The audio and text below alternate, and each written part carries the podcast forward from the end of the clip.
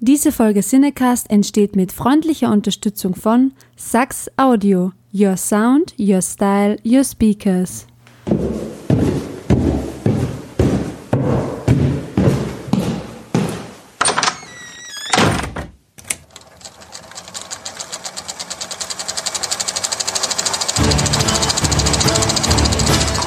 Watson, wenn man alle logischen Lösungen eines Problems eliminiert, ist die unlogische, obwohl unmöglich, unweigerlich eine neue Folge Siedecast.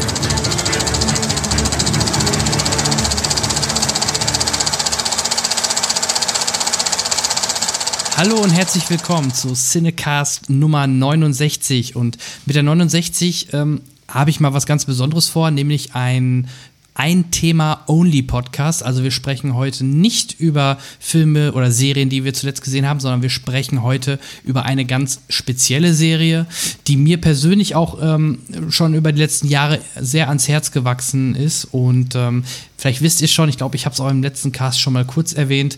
Wir sprechen heute ausführlichst über Westworld. Und ähm, zu Westworld habe ich mir zwei Koryphäen in dem Bereich eingeladen, die beide ähm, selbst auch einen Podcast in dem Fall über Westworld ähm, produzieren. Und der andere Kollege sogar zu jeder Folge eine ausführliche Kritik schreibt. Ähm, fangen wir an. Ladies first. Ich glaube, Grüße Richtung Österreich. Wien, Stefanie Schütze. Ja, ist richtig. Wien war richtig? Ja, mit, mit Wien kommt man ja. eigentlich immer gut hin, ne? Ja, das ist immer gut. Österreich erstmal Wien passt. ja. Genau, die liebe Stefanie kommt von der Monowelle Westworld, auch ein Serienpodcast zu Westworld. Jetzt müsstest du mir nur noch mal sagen, habt ihr es auch schon zur Staffel 1 gemacht oder jetzt erst zur zweiten? Nein, ich muss gestehen, das haben wir erst zur zweiten Staffel jetzt gemacht, ja. Das hat erst angefangen, wir haben kurz einen äh, Rückblick zur Staffel 1 gegeben und haben dann jetzt erst die zweite Staffel Folge für Folge im Endeffekt besprochen. Mhm. Und äh, ja, was machst du so beruflich? Ist das ein Hobby? Machst du das hauptberuflich? Podcasting gibt es ja mittlerweile auch. Ähm, ja, erzähl mal vielleicht kurz ein bisschen was über dich. Ja, also im Endeffekt, ähm, erstmal, ich komme ursprünglich aus Leipzig und bin halt inzwischen seit sechs Jahren in Österreich. Und nein, das ist nicht hauptberuflich. Es wäre zwar natürlich ganz nett, aber ich glaube, ja, leider lässt sich davon bisher für mich nicht leben, was das betrifft. Mhm. Nein, beruflich bin ich, äh, ja, ich leite einen sogenannten Postpartner, nennt man das hier. Also eine Poststelle, die sich woanders in einem anderen Geschäft einnistet, äh, ja, und dort Personal und Miete beansprucht quasi, um ihre Dienste anzubieten. Ja, mhm. genau. Und äh, wie kam es zu äh, Monowelle, jetzt in dem Falle ausgerechnet Westworld? Weil ich glaube, du machst das zusammen mit deinem ähm, Lebensabschnittsgefährten, dem Jan, ähm, aus äh, Liebe zur Serie oder habt ihr auch noch andere Serien, die ihr besprecht oder ist es jetzt speziell äh, Westworld?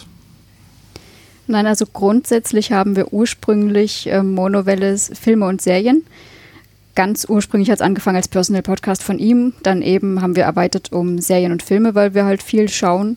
Und abgezweigt davon haben wir das erste Mal eigentlich letztes Jahr Game of Thrones, die siebte Staffel war es, glaube ich, mhm. und haben dann entschieden, dass zu Westworld ja auch sonst ganz gut zu bereden gibt und spekulieren gibt, weil das eben nicht so ein stringentes und einfaches Ding ist, dass wir da jetzt auch eine Episodenbesprechung machen. Also so ist es eigentlich dahin gekommen, ja.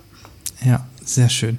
Ja, also ihr seid auch so richtige, in dem Falle jetzt HBO-Serien-Junkies und was für eine Überleitung. Da komme ich auch zu meinem zweiten Gast. Ähm, aus Berlin, wenn ich es gerade richtig verstanden habe, der liebe Felix Böhme von den Serienjunkies. Hallo Felix. Hallo, äh, ja, vielen Dank erstmal für die Einladung. Freut mich hier zu sein. Ja, sehr gerne. Freut mich immer wieder, Gäste dazu haben, gerade passend zu so einem Thema, die dann äh, auch sehr tief ins Detail gehen können. Oder wie du es ja zum Beispiel, ich glaube ja wirklich dann hauptberuflich machst, jetzt nicht zwingend reines Podcasting, aber ähm, als, ich denke mal, Redakteur, ne, wenn ich das richtig äh, gesehen habe, für die Serienjunkies ähm, natürlich sehr viele Serien konsumierst. Das stimmt, das ist vollkommen richtig, teilweise zu viele. Äh, das kann man sich nicht immer aussuchen in diesem Berufsfeld und ich möchte mich auch gar nicht beschweren, weil da hat man schon so ein bisschen sein Hobby zum Beruf gemacht gemacht. Und äh, das kann sehr viele schöne Stunden einem bereiten, aber auch anstrengende tatsächlich. Äh, von daher, es ist ein Wechselspiel. Mhm. Ich kenne es ähm, sonst klassisch, weil man wird häufig natürlich auch zu Pressevorführungen etc. eingeladen. Da sind wir im Filmbereich. Ähm, bei Serien gibt es das weniger. Da gibt es ab und an mal bei Netflix vor allem äh, Screener. Ähm, habt ihr denn Möglichkeiten, eigentlich eher Serien zu gucken oder seid ihr da auch auf die ganz klassische Ausstrahlungsweise oder ja auf die Sender angewiesen? Das hat sich tatsächlich in den letzten Jahren mehr dahin entwickelt, dass wir auch viele Sachen vorab bekommen. Ähm, früher war es ja tatsächlich noch so, dass man teilweise DVDs zugeschickt bekommen hat. Ich kann mich noch erinnern, äh, das war, glaube ich, zur dritten und vierten Staffel von Game of Thrones. Da gab es mal äh, eine Postsendung äh, und da waren dann die ersten vier Folgen von der Staffel drin. Äh, das war ganz interessant. Irgendwann gab es bei HBO so einen kleinen Leak und ein paar Problemchen in der Richtung. Da wurde das auch eingestellt, besonders ja. bei Game of Thrones. Ähm, mittlerweile ist es so, dass wir natürlich über unsere Pressekontakte diverse Zugänge haben, äh, auch zu HBO, zu Netflix, zu Amazon Prime Video, das volle Programm. Und so kommt man ab und zu schon in den Genuss von einigen neuen Serien oder Serien, die zurückkehren und den Folgen, die dann auch zurückkehren äh, und kann dann vorab sich schon mal eine Meinung bilden, was vielleicht auch ganz gut ist, weil wir haben ja auch so ein bisschen den Auftrag, das an die Leute rauszutragen und ihnen vielleicht zu sagen, was sich lohnt und was sich nicht lohnt. Ja, absolut. Und ist ja auch ein Vertrauensbeweis, wenn äh, eine große Firma wie HBO euch dann sogar die Möglichkeit gibt, äh, für zu, gerade zu Serien, die sehr Spoiler sensibel sind oder halt leak-gefährlich, äh, eine gewisse äh, Leak-Risiko dort besteht, dass man euch die dann natürlich auch vorab schon äh, zeigen lassen. Ja, teilweise sind da auch sehr interessante cool. äh, Embargo, Embargos mit dabei, die man unterschreiben muss, welche speziellen Informationen mhm. man auf keinen Fall in irgendeiner Review auf, erwähnen sollte, denn wir wollen natürlich auch nichts vorwegnehmen oder irgendwas Großes spoilern, was dann dementsprechend ja das, die Seherfahrung der Zuschauer beeinträchtigen könnte. Das ist, glaube ich, gerade bei einer Serie wie Westworld sehr entscheidend entscheidend. Ja, und genau, und das gleiche würde ich jetzt auch unterschreiben bei, bei Game of Thrones, da war es wahrscheinlich ähnlich.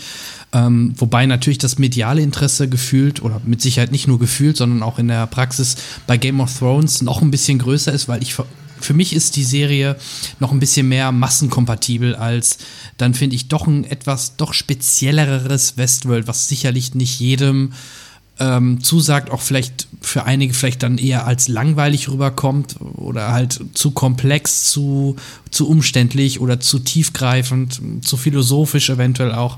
Also das finde ich schon, dass man sich dort, die, also dass die Serien, dass sich diese beiden Serien sehr unterscheiden. Wobei man ja mal gehört hat, dass HBO mit Westworld so das nächste Game of Thrones rausbringen wollte. Und das sehe ich jetzt auch nach der zweiten Staffel eher weniger, sondern das ist für mich eher so ein eine sehr spezielle Serie, die, die es so in der Form wahrscheinlich relativ selten gibt. Egal, ob wir über den Cast, über das Production Value, über die Qualität, die Optik und vielleicht auch die sehr spezielle Story sprechen. Oder seht ihr das anders? Na, ich muss sagen, das Thema an sich bringt das ja schon mit, dass das jetzt nicht so massenkompatibel ist wie Game of Thrones, wie du es schon gesagt hast. Also dieses Fantasy und Kriege und Könige ist ja durchaus eher für die Massen geeignete. Ja, wobei, wenn man die, den 70er-Jahre-Film Westworld nochmal sich äh, vor Auge führt, ähm, da hätte man vielleicht schon im, vor, im Vorfeld denken können, ja, passt, ne? Man hat wieder Gewalt drin, Game of Thrones, Haken dran, äh, man hat Sex drin, gerade in der ersten Staffel gefühlt mehr, weil man mehr diese, diese Parksimulation erlebt ähm, als jetzt in der zweiten Staffel. Ähm, hätte man ja schon so sehen können. Ne? Ja, ich, Hat übrigens. Ich, ich glaube tatsächlich, ja? ganz kurz was zu diesem Thema zu sagen, dass bei Game of Thrones sicherlich irgendwie der Zugang, auch wenn es ein Fantasy-Universum ist, einfacher ist als bei Westworld. Bei Westworld schon viel darauf gebaut wird, dass halt der Zuschauer so ein bisschen engagiert wird, sich Gedanken zu machen, ob das jetzt vielleicht ein bisschen oberflächlicher ist, wenn es um irgendwelche philosophischen Abhandlungen geht oder metaphysische Ausführungen. Das ist ein anderes Thema, mhm. aber an und für sich sind es erstmal zwei Serien, die sich doch in der Hinsicht unterscheiden unterscheiden, dass ein Game of Thrones sich wirklich jeder angucken kann und äh, das soll jetzt nicht irgendwie abwertend klingen, sondern einfach, dass es halt noch breiter funktioniert, was du auch schon erwähnt hast, Jan, und dass Westworld da vielleicht schon wieder ein bisschen zu spitz ist, sich vielleicht auch zu sehr gerne diese so, so spitz gestaltet, äh, weil es da dadurch auch einen eigenen, ja, ein Alleinstellungsmerkmal entwickelt. Ja. ja, da muss ich ihm Felix recht geben. Im Endeffekt ist das Westworld eben auch tiefgründiger, ja. Ja, wo man bei Game of Thrones natürlich auch äh, interessante, tiefgründige Diskussionen führen kann über Machtkonzepte, über generell Charakterentwicklungen, wo sich eine Figur hinentwickelt. Wenn wir gesehen haben, wie sich äh, einzelne Charaktere in der Serie von der ersten jetzt bis zur siebten und dann auch bis zur allerletzten Staffel ähm, dann entwickelt haben oder entwickelt werden, ist es natürlich auch wahnsinnig spannend, sich darüber den Kopf zu zerbrechen. Ja, ja, das will ich gar nicht abstreiten. Also, dass du da Spekulationen anstellen kannst ohne Ende, das war ja auch der Grund, weshalb wir eben da auch Episodenbesprechungen gemacht haben. Aber ich glaube, dieses ähm, mehr zum Nachdenken und also so zum philosophischen Nachdenken, hätte ich vielleicht sagen sollen, angeregt wirst du eher bei Westworld und ich glaube, dass das durchaus für manche dann doch auch zu anstrengend ist. Gebe ich ja, ja ähm, da könnte wahrscheinlich Felix was zu sagen. Hast du die Quotenentwicklung äh, gerade jetzt aus dem vom amerikanischen Markt dir mal angeschaut? Also würde man sagen, die Serie ist erfolgreich oder, oder ist die Tendenz eher negativ? Man hat ja relativ früh schon die dritte Staffel bestätigt gehabt. Da waren ja noch gar keine Quoten wirklich von der zweiten, glaube ich, absehbar. Ja, tatsächlich ist Westworld relativ gut aus dem Stall gekommen, um mal äh, eine Western-Analogie aufzumachen. Aber äh, das Problem war dann doch, dass über einen längeren Zeitraum ähm, ja, die Quoten sich nicht gehalten haben oder dann ein bisschen äh, runtergegangen sind. Konkrete Zahlen habe ich jetzt nicht im Kopf, äh, habe ich natürlich nicht vorbereitet. Äh, ja, Schande über mein Haupt. Aber das war zumindest auch meine Wahrnehmung und das, was ich so ein bisschen mitbekommen habe. Und auch generell, wenn man mal so ein bisschen diese, diese Soft-Faktoren sich anguckt, wie sehr über Westworld gesprochen wird, im Vergleich zu so großen Tentpole-Serien, wie es halt Game of Thrones ist, oder nach wie vor in Walking Dead, was auch abgebaut hat, aber sicherlich bei vielen Leuten noch Teil der Konversation ist, gerade im Social-Media-Bereich, da ist Westworld auch definitiv etwas abgefallen und nicht ganz der große Kassenschlager, was man sich bei HBO erhofft hat. Und ich weiß nicht, ob man sich das auch mhm. bei den Serienmachern erhofft hat, weil vielleicht fühlen sie sich auch ganz wohl in dieser leicht, äh, ja, in dieser, dieser leichten Underdog-Rolle, wobei es auch ein bisschen übertrieben ist bei so einer großen Serie, aber nicht, dass man gleich versucht, an sowas ranzukommen wie Game of Thrones, weil das vielleicht auch ein bisschen vermessen ist. Ja, Uh, ja, stimmt. Ähm, man hat ja, wenn wir jetzt Richtung erste Staffel, gerade vorbei Westworld äh, oder gerade Richtung erste Staffel Westworld jetzt äh, erstmal schaut, man hat ja natürlich auch mit einem mega Cast angefangen. Also da sind ja, egal ob es ein Ed Harris ist oder halt ein äh, Sir Anthony Hopkins, da hatte man im Gegensatz zu Game of Thrones von Anfang an echt einen, echt einen mega Cast, ne? Oder halt der, der, ich glaube, das ist der jüngere Bruder von Thor, der, der Hemsworth, der dritte von den Brüdern. ähm, also Stimmt, an sich, mhm. das war schon ja ein äh, guter Cast oder auch jetzt die, ähm, jetzt muss ich mal schnell scha äh, schauen, weil ich es mit den Namen nicht so habe, aber die, die, äh, die Charlotte Hale ist ja auch mittlerweile bekannter durch, äh, auch wieder durch Thor in dem Falle, weil sie da halt mitgespielt hat. Ähm, ja, also in der Summe, oder auch der Bernard, der, der Bernard ist natürlich auch ein bekannter Schauspieler, ne, den man zuletzt bei ähm, äh, sag mal schnell, ähm, Catching Fire und so weiter, ähm, Tribute von Panem ja. ja. gesehen hat. Also an sich, der Cast ist super, also finde ich super stark und ähm, gerade in der ersten Staffel ähm, war ich schon sehr beeindruckt, wer denn da alles mitspielt und ähm, einer meiner Favoriten in der ersten Staffel, leider kommt er in der zweiten ein bisschen kürzer, ist äh, definitiv die junge Variante von, äh, oder Young William, gespielt von Jimmy Simpson ähm, den ich richtig gut finde. Den, also der gefällt mir persönlich mit am besten. Ja, den sieht man leider in der zweiten Staffel nicht so viel, verständlicherweise. Aber immerhin haben sie ihn wieder eingebaut. Und ähm, ja, also die erste Staffel hat äh, so ein bisschen das Phänomen, ich vergleiche das immer ganz gerne mit Jurassic Park. Klingt komisch, ist aber so, weil bei, auch bei Jurassic Park 1 hast du, oder bei Jurassic, können wir auch Parallelen zu Jurassic World ziehen. Du hast den Park, du hast eine Attraktion, du siehst alles, wie das abläuft, das ist super spannend und man guckt da gerne zu. Das hast du natürlich in der ersten Staffel eigentlich komplett durch. In der zweiten Staffel, ähnlich wie bei Jurassic Park 2, ist das ja nicht mehr da, sondern eigentlich ist der Park so im Ausnahmezustand, ist, er ist nicht im Betrieb, sondern man hat es ähnlich wie bei Jurassic Park, nämlich, äh, naja, einen zerstörten Park oder man sucht noch was zusammen, man versucht die Leute zu retten klar, bei Westworld baut sich da noch ein bisschen was anderes auf, aber ich finde, man hat schon gewisse Parallelen und ich könnte mir vorstellen, dass für viele dann in der Staffel 2 dieser Parkaspekt so ein bisschen abhandengekommen ist. Ja, man hatte natürlich dann Shogun World und ganz kurz die, diese indische Welt, aber in der Summe war es ja nicht mehr der klassische Parkbetrieb, sondern einfach nur noch, ja, die Weitererzählung, wie geht es denn weiter mit Hosts und Menschen. Und, ähm, ist ja natürlich auch die Frage, was ja? man dann als äh, Serienmacher mhm. möchte, was man erzählen will. Ich bin eigentlich davon schon ganz angetan gewesen, dass natürlich dieser äh, Parkaspekt so ein bisschen in den Hintergrund gerückt ist. Er war zwar immer noch da, aber es gab natürlich auch eine neue Direktive und das war, irgendwann müssen diese Hosts, diese Parkbewohner auch raus, äh, um äh, ja was Neues zu erfahren. Denn wenn du Stillstand hast, ja. dann ist das irgendwann auch ein bisschen langweilig. Wir könnten sicherlich noch viele Staffeln in den Parks, in verschiedenen Parks, was auch immer da alles existiert, verbringen und andere neue Hosts kennenlernen und von ihren, ja, äh, von ihrer Unterdrückung erfahren. Aber es ist natürlich auch einfach nur rein dramaturgisch gesehen wesentlich interessanter, wenn wir irgendwann mal dieses Setting verlassen äh, und den Weg daraus sehen und wo der Weg dann im Endeffekt hinführt.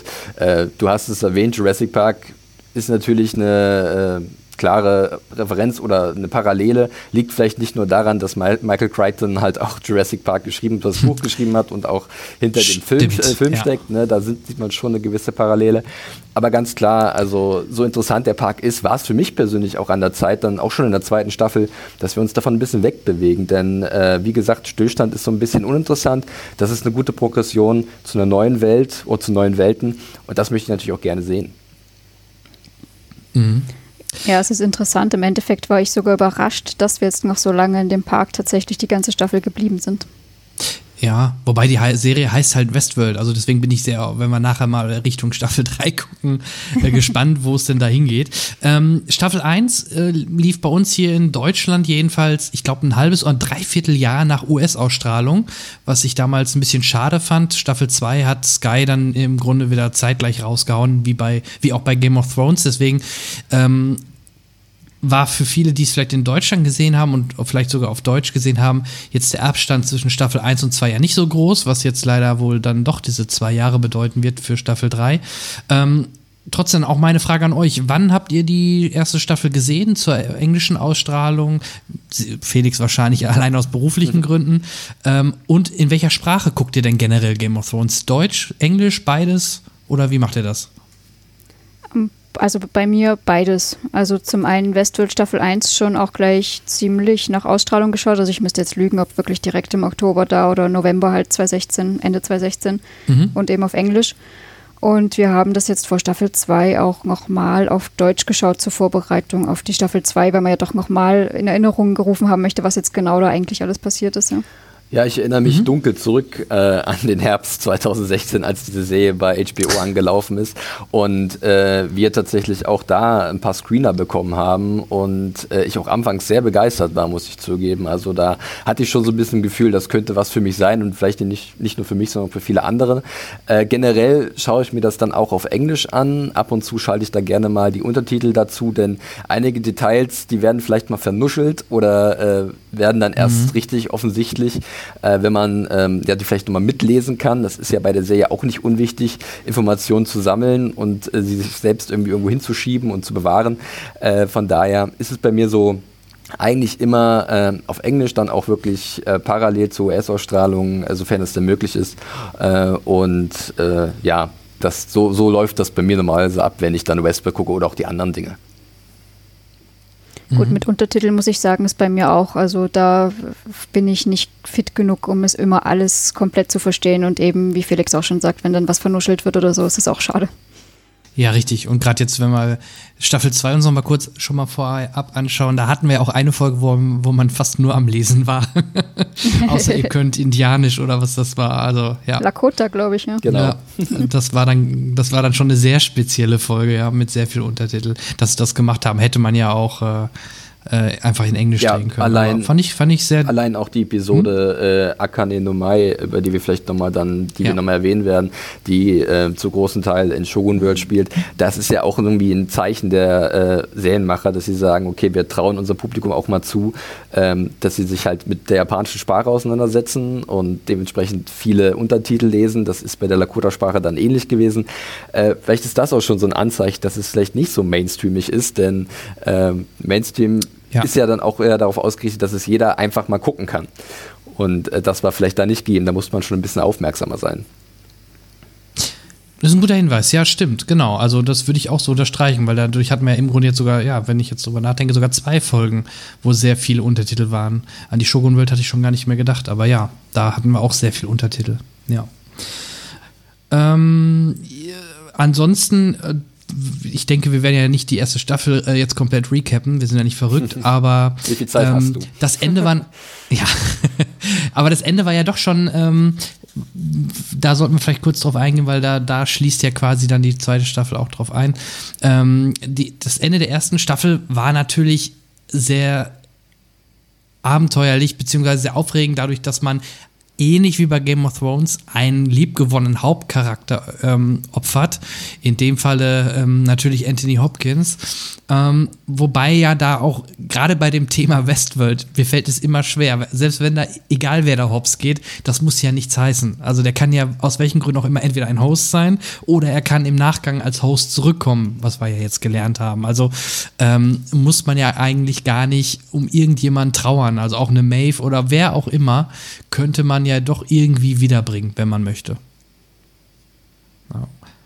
Ich wollte jetzt. Und das sehe ich, das Gott, ist vielleicht auch so ein bisschen äh, manchmal so die Schwäche der Serie. Ja, dann mache ich einfach mal den, äh, die, ja, gerne. die Antwort darauf. Ähm, ja, definitiv. Es ist so eine Sache, ne, wie man versucht, ähm, einen Zuschauer emotional zu involvieren in eine Geschichte. Das ist, glaube ich, auch eine der größten, oh, eines der größten Probleme, die Westworld hat, meiner Meinung nach, äh, dass natürlich die Schauwerte grandios sind und dass gewisse Twists uns anregen, darüber zu diskutieren und das macht auch natürlich dann Spaß.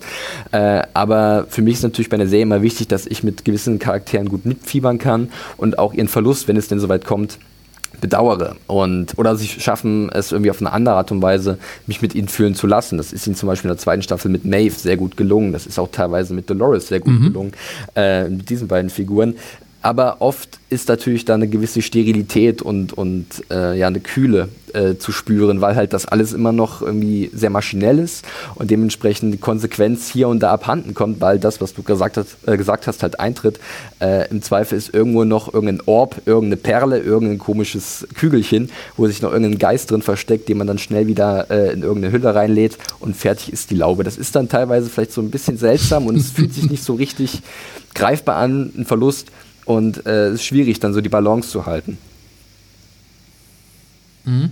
Das finde ich auch, das haben sie so ein bisschen aus der ersten Staffel gelernt. Ne? Also ich finde in der zweiten Staffel finde ich die Charakterentwicklungen oder die, die, das, das Connecten zu gewissen Charakteren deutlich stärker als in der ersten Staffel. Also gerade du sagtest es schon, ähm, mit Maeve, aber ich fand auch ein Lee haben sie im ersten, in der ersten Staffel war das ja nur eine Randfigur oder ja, der, der war mal ganz lustig, weil er da besoffen war und so, aber selbst ein Lee ähm, haben sie eigentlich zum Ende hin echt gut entwickelt und man hat gemerkt, dass er die, die Gefühle zu Maeve und die Emotionen halt hat und äh, ja, also da gibt es mehrere Charaktere, die, die man dann doch deutlich äh, oder zu denen man deutlich mehr dann jetzt connected als fand ich jedenfalls als in der ersten Staffel. Oder ähm, Stefanie wie war das bei dir? Aha, ich sehe gerade, die Stefanie ist gar nicht da. Nicht, dass sie ausgetauscht wird. Ich bin noch da, ja. Ja, äh, du bist noch da. genau, okay. Äh, dann hoffen wir mal, dass die Stefanie gleich wieder bei uns ist. Ähm, dann könntest du sonst einfach die Frage aufnehmen. Ähm, hast du auch diese Empfindung gehabt? Also was besser war, erste oder zweite Staffel, da kommen wir ja nachher ja. gerne noch zu, aber ich fand allein die Charakterentwicklungen waren in der zweiten doch deutlich stärker. Also es war mehr Character-driven als reine Story-driven Erzählung, oder? oder den, den, Eindruck hatte ich auch. Wie siehst äh, Gerade in der ersten Hälfte der zweiten Staffel, ähm, auch hin bis äh, zur fünften Folge Akane no Mai, wo das ja auch wirklich sehr im äh, Fokus stand, äh, der Charakter von Maeve und ihre Bedeut die Bedeutung ihrer Beziehung zu ihrer Tochter. Äh, wir hatten zwischendurch dann, also in der zweiten Hälfte dann noch äh, die Folge um Akechita Kiksuya, die halt das auch sehr ins Zentrum gestellt hat. Das war sehr interessant zu beobachten, dass ein Charakter, der eigentlich für uns vorher noch gar nicht existiert, investiert hat, innerhalb von 60 Minuten zu so einer komplett geformten Figur aufsteigt, mit der wir wirklich extrem mitfühlen können und dessen Beweggründe wir verstehen können, dessen Motive und sein Handeln.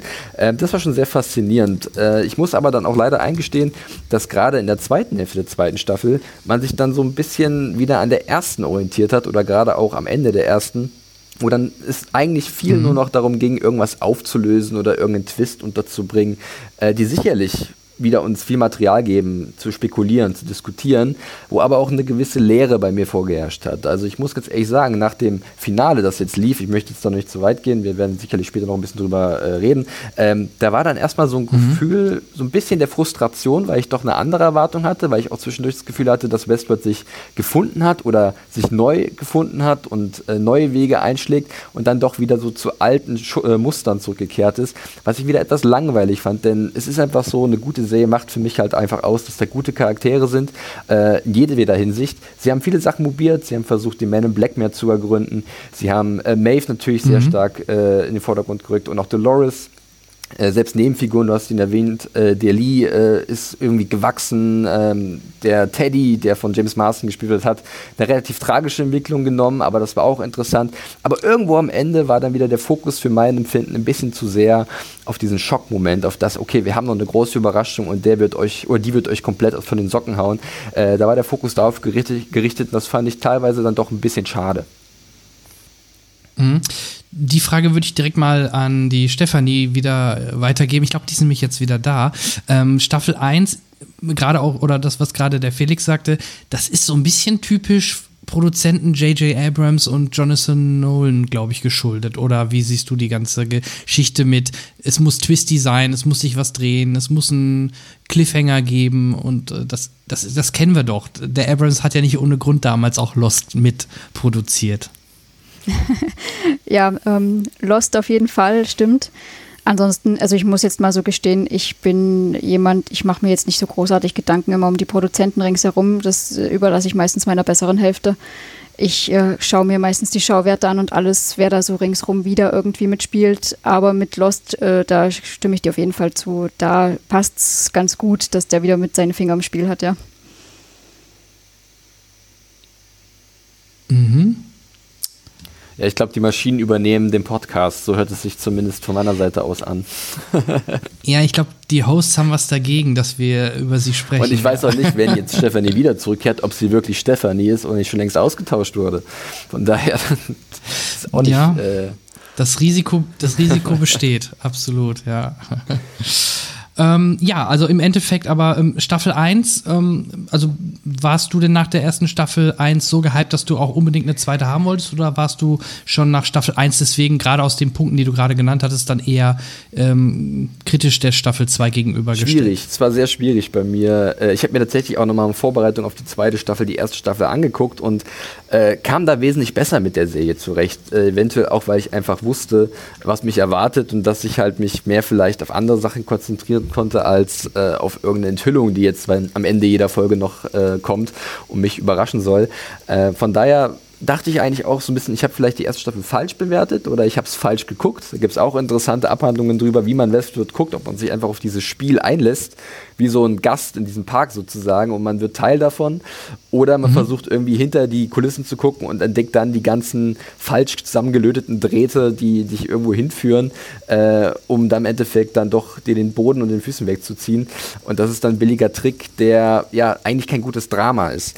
Ähm, deswegen die an, also die, die Vorfreude war jetzt vielleicht nicht gigantisch, aber das Interesse, ob sie es schaffen, vielleicht mhm. was Neues zu machen oder sich neu zu erfinden und ähm, ja, vielleicht Sachen zu verbessern, die mir vorher kritisch aufgefallen sind, die war definitiv da. Und äh, ich war dann auch ganz happy tatsächlich, dass in der ersten Hälfte der zweiten Staffel vieles so umgesetzt wurde, wie ich es mir erhofft hatte. Dass wir wirklich mehr charakterzentrische Geschichten hatten, dass teilweise auch sehr gut diese charakterzentrischen Geschichten mit äh, Episoden oder mit, mit Handlungssträngen einhergegangen sind, die vielleicht ein bisschen zum Mysterium und zur Mythologie der Serie beigetragen haben und zu diesem Park. Das war eine gute Mischung, das war gut abge, abge, abgemischt und von daher auch für mich wesentlich interessanter als vorher. Ähm, was dann aber dann irgendwann vielleicht wieder in eine andere Richtung gekippt ist, was wiederum ein anderes Thema ist. Hm. Ähm, Stefanie, bei dir war die Vorfreude groß nach Staffel 1 oder ja, wahrscheinlich schon, sonst würde ich keinen Podcast machen, ne? Ist richtig, ja. Also nein, ich habe mich wirklich sehr, sehr gefreut auf die zweite Staffel. Ähm, die erste hat mich doch ähm, sehr sehr neugierig zurückgelassen, um das mal so zu sagen, die mit ihren ganzen subtilen Twists und kleinen Hinweisen und diesen, ja, immer wieder Wendungen da drin haben. Das hat mir so gut gefallen, dass ich echt da gespannt war, was sie jetzt in der zweiten Staffel daraus machen. Also dementsprechend war dann auch die Entscheidung recht klar vorher, äh, weil wir ja durchaus also eben auch zu zweit überlegt haben, machen wir da jetzt wirklich eine Episodenbesprechung dazu oder nicht. Aber eben aufgrund dessen haben wir dann eben entschieden, ja, machen wir jetzt. Mhm. Und ja, mit der zweiten Staffel, die ja dann am 22. Äh, April gestartet ist mit Zeit der Vergeltung, Journey into Night, ähm, ist man ja direkt auch schon mit einem Zeitsprung angefangen. Man hat ja dort äh, direkt am Anfang der Staffel dann Bernard gesehen, äh, wo man erst, also man hat ihn zweimal im Endeffekt gesehen, in zwei verschiedenen Zeitebenen, ähm, was vielleicht für einige auch schon ne, wieder ein bisschen komplex ist, in Anführungsstrichen es ist eigentlich nicht schwer, aber man sieht es auch, sollte eigentlich klar sein, aber trotzdem, es ist halt keine lineare Erzählweise, sondern man, sp man springt quasi äh, in der ersten Folge schon fast ans Ende der zweiten Staffel, wenn man es jetzt so im, Nach äh, im Nachgang betrachtet. Ich glaube tatsächlich, dass das auch Westworld der, der zweiten Staffel ähm, noch ein bisschen Aufwind geben könnte der Nachbetrachtung, dass einige Leute vielleicht nochmal zurückkehren. Und ich meine, wir müssen jetzt wieder ein bisschen warten, bis es weitergeht. Und vielleicht will ich dann zwischendurch auch nochmal die Zeit finden, nochmal eine Rückschau zu machen. Und dann ist es natürlich nochmal interessant, ähm, das komplette Ding zu sehen mit dem Wissen, was wir jetzt haben. Ist natürlich die Frage, ob das dann die Serie gerade besser macht oder ob das nicht vielleicht eher ein Makel ist, dass es gerade erst beim zweiten Mal gucken wirklich dann unterhaltsam ist, weil man halt schon wieder weiß, wo die ganzen falschen Hasen in den Hüten versteckt sind. Also das ist dann wieder so eine, das, das macht es mhm. so schwer für mich teilweise über Westworld so zu diskutieren, weil zum einen macht das wahnsinnig Spaß, diese fantastischen Schauwerte, die Stefanie auch schon erwähnt hat, die sind einfach großartig. Auf der anderen Seite fühle ich mich ab und zu so ein bisschen ähm, ja, veräppelt und vielleicht nicht ganz ernst genommen, weil man mich immer wieder überraschen will und sagt so, nee, gib mir doch einfach was, was gerne was Einfaches, dafür aber was, was irgendwie was in mir auslöst, also emotional. Muss ich dir echt zustimmen, ja. Ähm, weil du diesen, Zweit, diesen Zeitpunkt gleich angesprochen hast. Ich muss sagen, auch wenn man jetzt diese Twists aus Staffel 1 gewohnt war, ich war am Anfang auch erstmal überrascht, beziehungsweise perplex und habe gedacht, wie geht denn das jetzt und was ist da jetzt los, bevor ich das auch dann gleich realisiert habe mit diesem Zeitsprung im Endeffekt, auch wenn es jetzt nicht so schwer war grundsätzlich. Und ich finde eben solche Twists oder eben sowas Subtiles, wie wir in Staffel 1 haben, mit der Fliege, die erschlagen wird von einem Host, der doch eigentlich keiner Fliege was zu Leide tut, finde ich halt eben sehr viel schöner und sehr viel netter und anspruchsvoller zum Nachdenken, als dass wir ständig da verwirrt werden müssen ja, der Weg nach Glory war ja dann auch so ein Schwerpunkt oder alle wollten ja im Endeffekt, ähm, ich glaube in allen Folgen wurde es mal Glory, das Tal genannt ähm, oder das Tor oder die, ja, The Door ist glaube ich sogar so ein bisschen so die Oberüberschrift gewesen ne, von der zweiten Staffel, wenn ich das richtig irgendwo mal aufgeschnappt habe, dass man so ein bisschen die zweite Staffel von Westworld als, als Untertitel The Door gegeben hat, die Tür. Und ähm, ja, das hat man ja auch jetzt gerade dann ähm, natürlich am Ende gemerkt, aber auch schon am, am, Anfang und in den ersten ein, zwei Folgen, ähm, dass sich so langsam alle möglichen verschiedene Konstellationen in eine Richtung bewegen. Egal, ob es der William, der Man in Black ist, ähm, oder halt natürlich Dolores und Teddy. Ähm, oder Maeve natürlich, die weiterhin natürlich ihre Tochter sucht. Wobei man sich natürlich fragt, die Frau ist so intelligent, also der, der Host oder ist im Endeffekt ja eigentlich so intelligent. Ähm, warum, warum ist ihr das, die Tochter, die ja, naja, körperlich, physisch natürlich keine Tochter ist, aber emotional eine Tochter ist, warum äh, ist sie ihr das so wichtig, sie zu suchen? Wäre es nicht vielleicht effektiver, mal rauszugehen und dann vielleicht von außen drauf zu agieren? Weil sie war ja im Endeffekt schon, sie saß doch schon im Zug am Ende der ersten Staffel und hätte erstmal rausgekonnt und dann hätte man ja eventuell an ihrer Stelle immer noch agieren oder interagieren können. Äh, definitiv, jetzt muss ich bloß ganz mhm. kurz mal nachfragen, weil ich hatte gerade hier so ein kleines Tonproblem. Also ich bin da, aber ich habe gerade sowohl Stefanie gehört, die was zu meinen Ausführungen gesagt hat, und du hast dann auch noch was dazu gesagt, was sehr interessant gewesen ist, als hätte ich zwei Stimmen in meinem Kopf, die mir sagen, was ich tun soll. Ich fühle mich ein bisschen wie Dolores. Äh, deswegen war ich gerade etwas irritiert. Ich weiß nicht, wie das jetzt gelöst wird. das schneide ich passend, aber Stefanie, hörst du mich? Ja, ich höre dich. Ah, okay, ich höre dich auch. Ich war schon, ich habe mal, irgendwo habe ich es mal erlebt, dass man, dass, dass ich, es hätte sein können, dass ich sie nicht höre, sie mich nicht und du hörst beide, was natürlich auch sehr spooky gewesen wäre. Das war teilweise so. Ähm, war, ich habe versucht, das irgendwie zu trennen, beide Tonspuren. Äh, ich weiß nicht, ob es mir gelungen ist. okay. Ähm, jetzt habe ich natürlich Stefanis Ausführung gar nicht hören können. Stefanie, ähm, Sag mir noch mal, ähm, was hast du gerade zu, hast du was zu Glory gesagt oder zu welchem Bereich? Ähm, nein, im Endeffekt hatte ich gesagt gehabt, dass dieser Zeitsprung, den wir gleich zu, in der ersten Episode der Staffel 2 jetzt hatten, dass der mich auch erstmal ein bisschen perplex gelassen hat, äh, auch wenn es klar war mit diesen Twists, dass auch ich erstmal überrascht war und gedacht habe, was ist denn jetzt los? Obwohl es eben klar war und ähm, ja, ich es besser finde, wie sie es in Staffel 1 gemacht haben, so subtile Rätsel oder auch Hinweise wie die Fliege, die von einem Host erschlagen wird, der eigentlich keine Fliege was zu Leide tut. Eben, dass ich das viel besser finde als diese Verwirrspielchen, die wir jetzt hier so sehr haben. Ja, das zieht sich ja eigentlich auch die Staffel äh, durch, ne? Diese leichten Sprünge oder was du schon äh, sagtest, so diese Verwirrspielchen, ne? Genau, ja, im Endeffekt. Ja. Ähm, wie sieht es denn aus? Welcher Handlungsstrang in der zweiten Staffel, also wir, wir gehen jetzt nicht jede Folge durch, aber ähm, welcher Strang oder welche Storyline ähm, hat euch denn am meisten gefallen? Vielleicht, äh, Stefanie, du zuerst. Also ich muss sagen, äh, die Maeve ist für mich äh, grundsätzlich so ein Lieblingscharakter gewesen und dementsprechend fand ich ihren Strang auch mit sehr, sehr schön, auch wenn er vielleicht nicht immer nachvollziehbar war, aber er ist trotzdem einer meiner Lieblingsstränge. Eben dieses ähm, Auferstehen und ich meine, sie hat sich ja schon aufgelehnt zum Ende der ersten Staffel und äh, dann jetzt doch dieses äh, Dazulernen und eben dann per Gesten steuern, also nicht per Geste, per, per Menschen steuern können. Aber auch diese Wandlung zum Emotionalen hin, weil am Anfang war sie auch so knallhart und dann wurde sie immer emotionaler. Das, äh, ja, das hat mir eigentlich sehr, sehr gut gefallen. Mhm.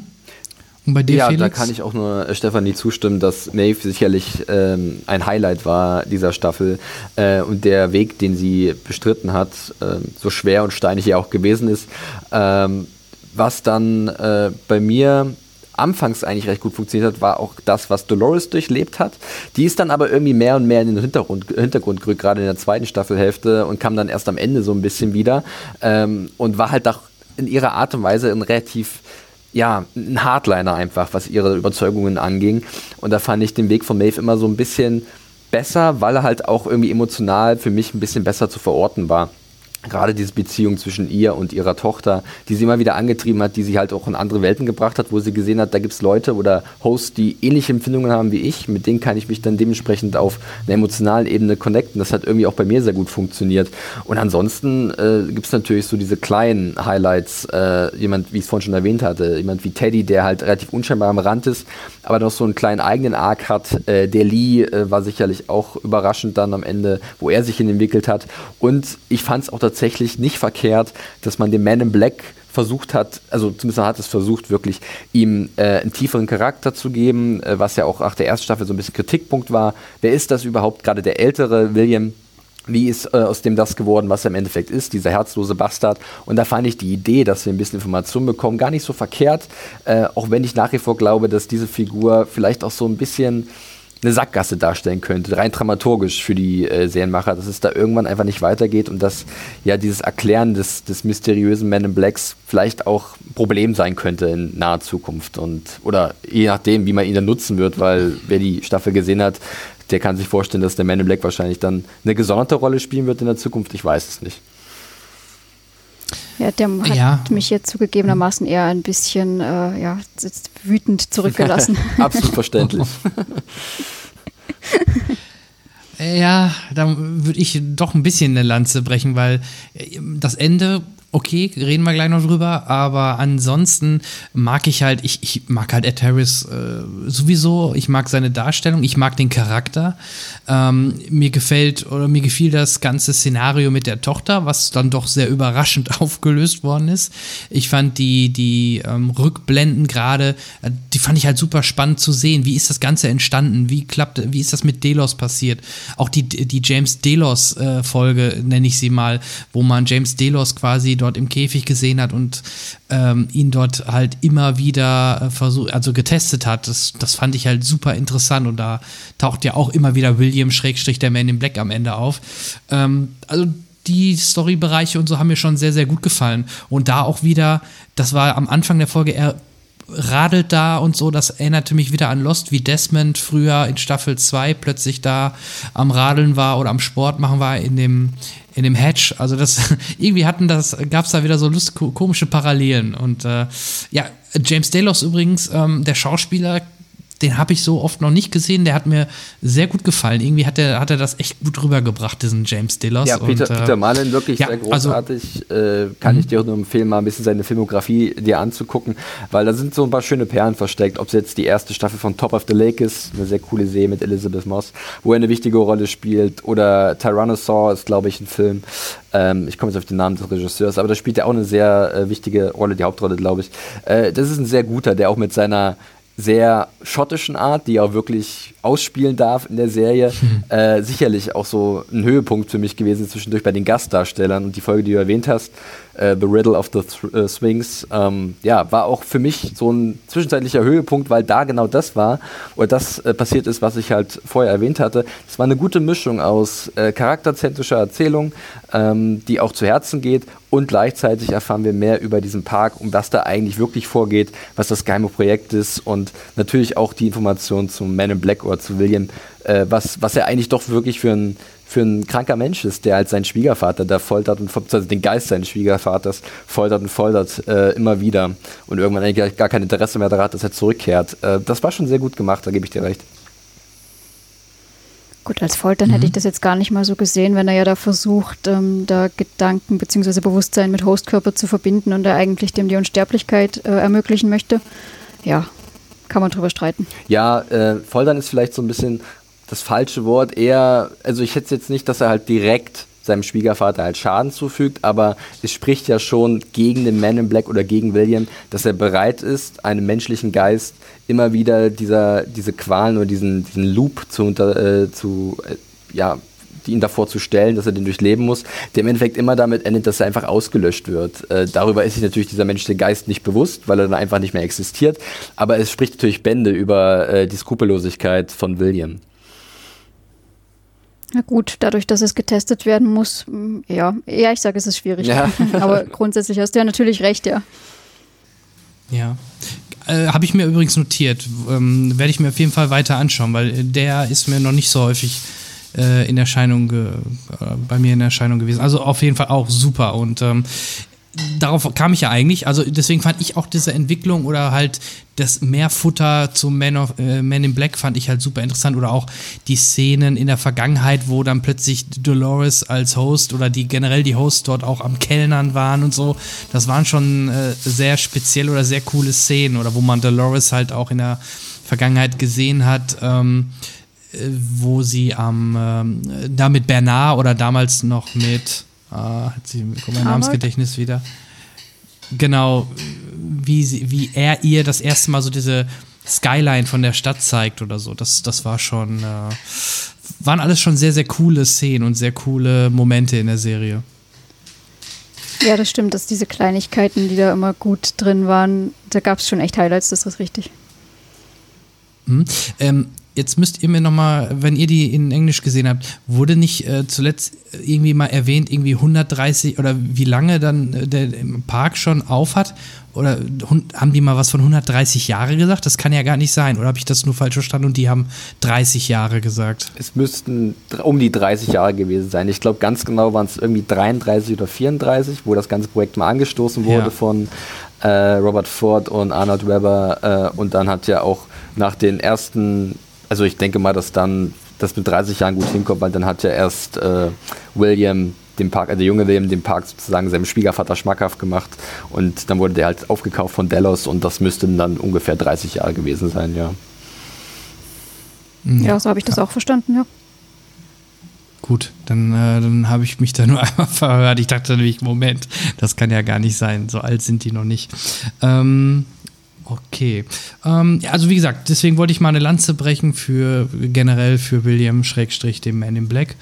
Ähm, gibt es sonst noch äh, Charaktere, die ihr ähm, überraschend positiv aufgenommen habt? Also selbst ein, ein, Stubbs oder vielleicht eine Charlotte, die vorher vielleicht ein bisschen blasser wirkten? Oder natürlich, wie fandet ihr die Rückkehr und generell ähm, Herrn Dr. Ford? Also zur ersten Frage lustig, dass du den noch gerade angesprochen hast. Den Stubbs fand ich tatsächlich in der finalen Episode äh, sehr, sehr gut. Das ist ja nun mhm. wirklich jemand, den wir sonst eigentlich gar nicht mehr so groß gesehen haben. Und äh, dann gibt er sich da plötzlich so zu erkennen mit, ich weiß, wer du bist oder was du bist. Also das hat mir sehr, sehr gut gefallen. Ja. Ähm, ja, Ford. Hm. Ich muss gestehen, da, da, bin ich recht indifferent, was das betrifft. Das ist, das ist eine schöne also Aussage. das bin ich, bin ich wirklich nicht, äh, weil äh, mir es da oft ähnlich geht. Ähm, ich mag natürlich Anthony Hopkins wahnsinnig gerne, äh, egal wo er mitspielt. Wobei man sagen muss, dass er in den letzten Jahren natürlich sich auch sehr auf dieser Rolle des alten, weisen Mannes so ein bisschen äh, ausgeruht hat, ist vielleicht das falsche Wort, aber er wird schon oft in so einer Rolle besetzt, weil er natürlich auch gleich automatisch diese Schwere mitbringt. Ne? Dieses, man nimmt ihn automatisch als Autoritäts- oder Respektsperson wahr, die natürlich mit großen Worten um sich werfen kann und du hörst ihm zu, du klebst ihm an die Lippen.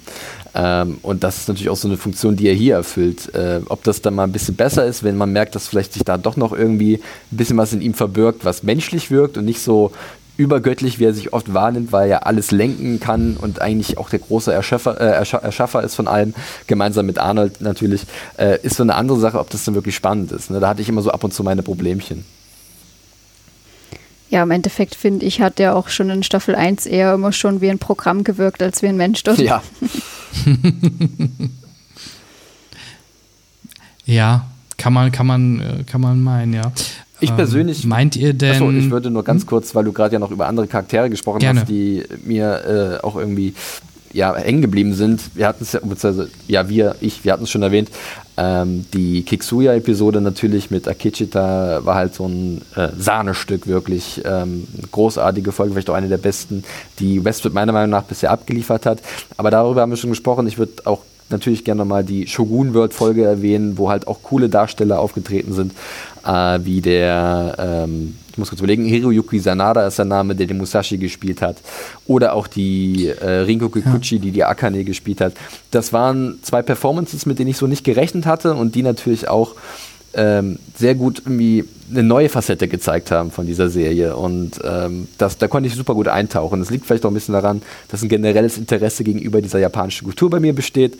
Aber auch so war es, glaube ich, für viele Leute einfach mal so eine unerwartete Wendung oder so ein, so ein neuer Bezugspunkt, wo man auch gleich wirklich Bezug herstellen konnte, weil sie halt auch wieder in großen Emotionen mhm. verankert waren und nicht einfach nur irgendwelche Plot-Devices waren. Stimmt, das schließe ich mich noch an. Entschuldigung. Aber ja, das ist vollkommen Problem. richtig. Mit, den, mit der japanischen Welt eben, genau. Und Akichita hat mir auch gut gefallen. Und wenn wir schon dabei sind, ich mag das ja sowieso auch sehr, dass sie die Ausflüge in die anderen Parks gemacht haben. Mir hat die Grace bzw. Emily in der World zum Beispiel auch sehr gut gefallen. Ja, das war vielleicht fast schon eher zu kurz, aber ähm, das hat mir auch sehr gut gefallen. Ich bin halt das Gegenteil von Felix. Ich kann mit Eastern wenig anfangen. Ich, äh, äh, ich mag aber den Darsteller, weil ich mag ihn auch in der Serie, die ihr wahrscheinlich, ja vielleicht Felix kennt sie, aber ich glaube, sonst kennt sie keiner. Ja, Helix. ich erinnere mich. Äh, ähm, war ein schöner kleiner Horror. Ja. Ähm, so ein bisschen The Thing-mäßig, ja. ne? Ähm, ja, ich, genau, ich erinnere mich. Genau, genau, genau. Und da hat er halt auch ja äh, super gut gespielt und deswegen hatte ich mich gefreut, ihn auch da jetzt wieder zu sehen. Ähm, aber ich bin halt nicht so der größte Eastern-Freund und ähm, ich fand halt auch ähnlich, wie es ja auch dargestellt worden ist, die Shogun World war ja im Grunde nur eine gewalttätigere Alternativ. Vielleicht, ähm, ich glaube, Lee hat sogar mal gesagt, die, die, nee, ich glaube, hat er nicht gesagt, aber so ein bisschen so die billige Version von Westworld. Also äh, da werden einfach die gleichen Stories äh, oder die gleichen Charaktere im Grunde nochmal kopiert in asiatischen Setting und dann ist es im Grunde fast dasselbe. Ne? Deswegen gab es ja auch fast die gleiche äh, Überfallszene mit dem gleichen Soundtrack etc., den die sonst der Hector gemacht hat, äh, dann an der Stelle. Das fand ich natürlich, das fand ich zum Beispiel sehr cool gemacht, die Idee alleine, diese Überfallszene nochmal nur in diesem in der Shogun World zu zeigen. Ne? Das, das, das war echt gut. Das ist auch ja. Im Endeffekt. Sorry, bitte. Entschuldigung. Im Endeffekt fand ich auch diese Idee gar nicht abwegig, eben, dass er sagt, naja, denk du dir mal 3000 verschiedene Geschichten aus, so, so circa, ne? Also, dass man da irgendwie mhm. mal noch was kopiert, nur eben mit äh, ja, anderem Aussehen im Endeffekt. Es war ja eigentlich auch naheliegend. Ja, und es mhm. war natürlich auch interessant zu sehen, dass äh, die Hosts und Maeve die ja alle so ein bisschen schon weiter waren als ihre, äh, ja gleich, äh, als die anderen Hosts im Park, was ihre, ihr Selbstbewusstsein angeht und ihre Selbstfindung, dass die dann registriert haben, ja, die sind genau wie wir und wir sind einfach nicht einzigartig, was ja jeder Mensch eigentlich ist und was ja auch ein krasser Unterschied ist zwischen Mensch und Maschine in diesem Fall, in dieser Westworld und Shogun World. Äh, und dass es für sie natürlich auch in dem Sinne prägend gewesen ist, diese Erfahrung zu machen.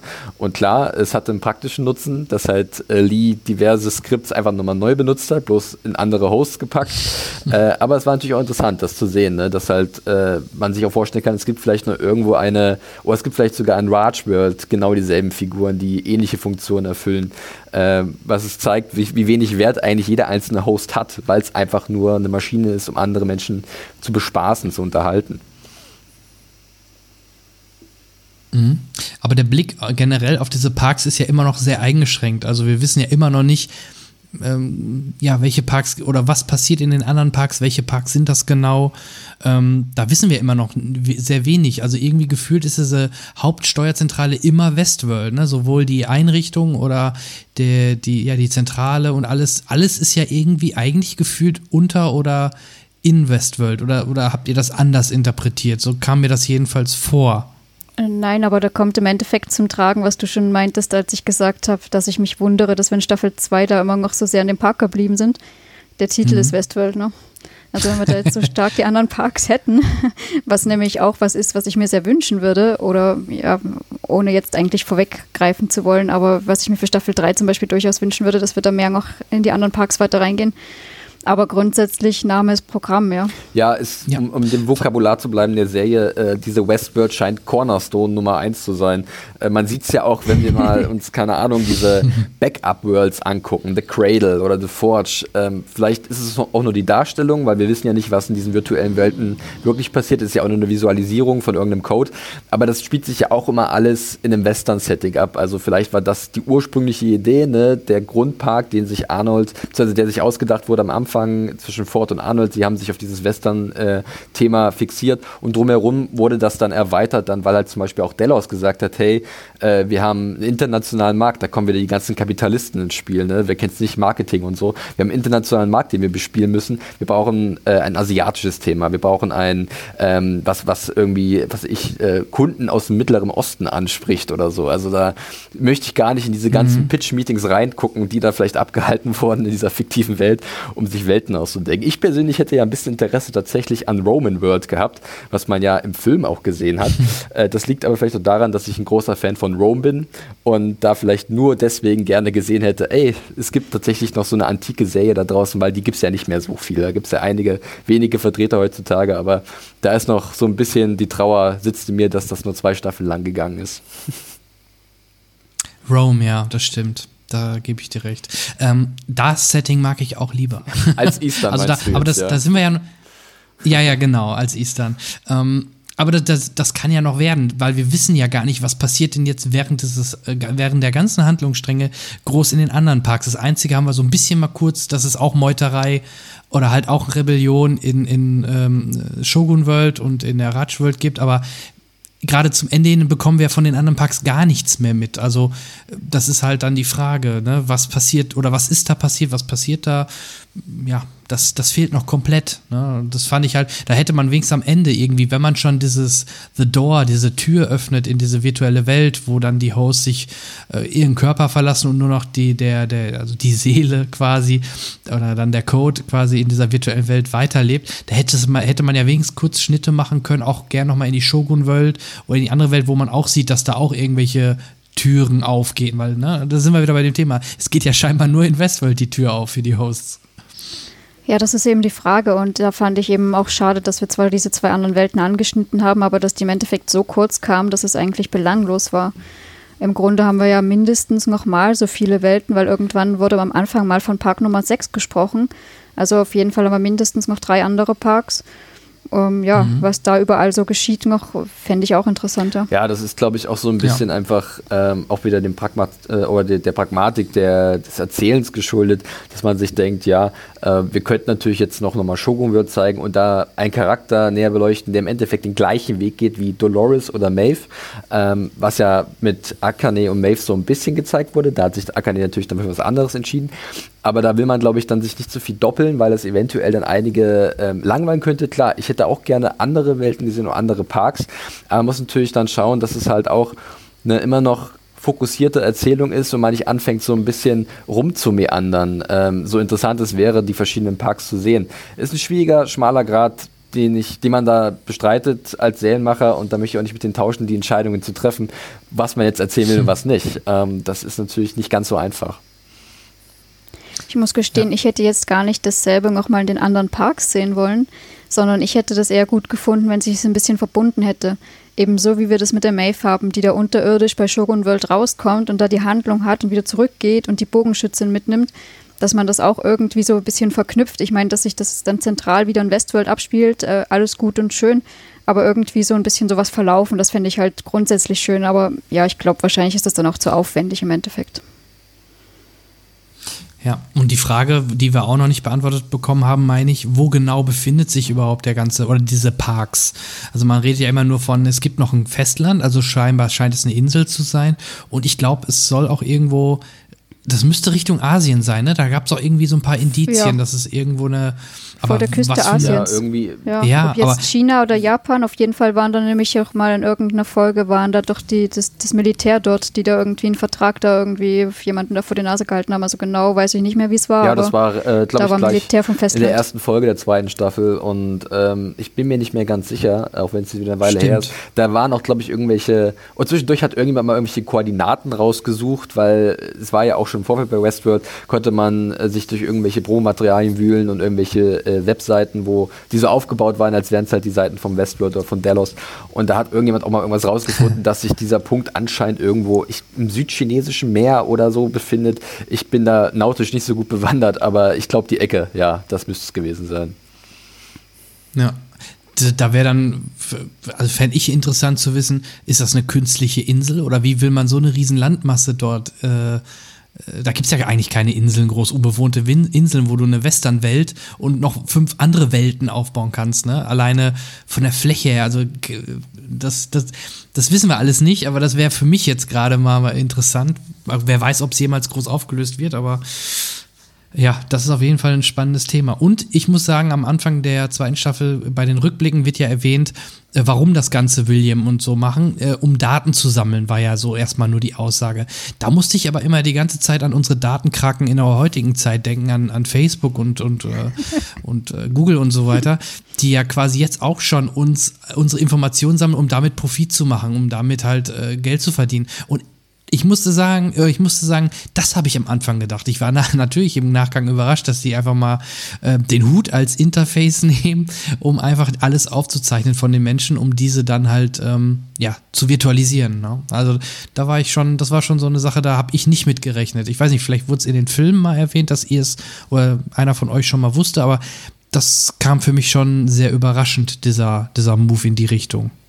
Ich muss mich jetzt grundsätzlich outen, ich habe die Filme nie geschaut. Ich meine, ich habe grundsätzlich weiß ich, worum es in den Filmen geht, aber geschaut habe ich die selber nicht. Und mhm. ähm, ich habe auch erst nicht unbedingt in die Richtung gedacht, dass jetzt was nachbauen, wobei es naheliegend ist, wenn man da die Filminhalte so kennt, dass man da irgendwie Daten bräuchte, um wieder nachzubauen, okay. Ich habe allerdings auch eher in Richtung Ausspionieren gedacht und mal zum einen zum Geld zu machen, aber zum anderen hätte ich mir durchaus auch vorstellen können, wenn da irgendwie wichtige oder strategisch äh, günstige Person, sagen wir es mal so, dahin kommt, dass man die dann auch erpressen könnte quasi.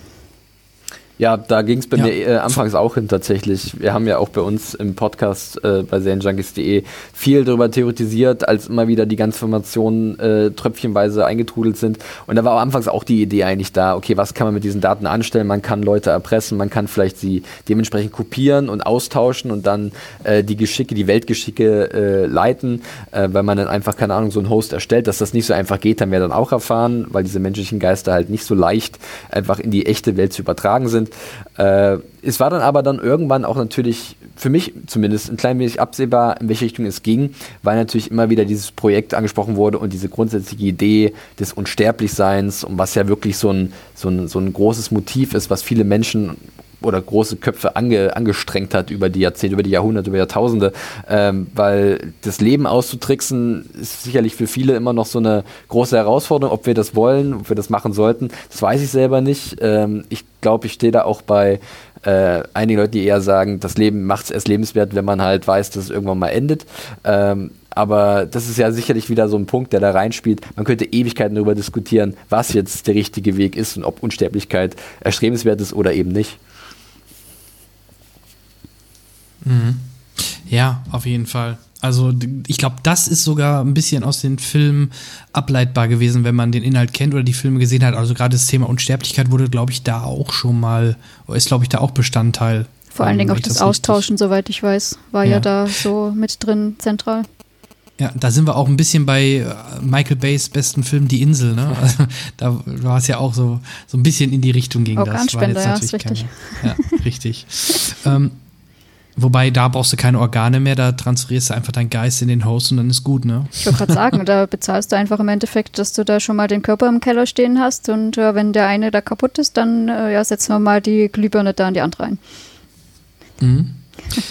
ähm, auch überraschend zurückgekommen ist ähm, Logan Delos, einmal ähm, bei einer älteren Szene, ähm, wo er nackt, boah, war das ein Kaktus? Auf jeden Fall irgendwo an, an so oder an so einem Stein saß, ähm, nackt.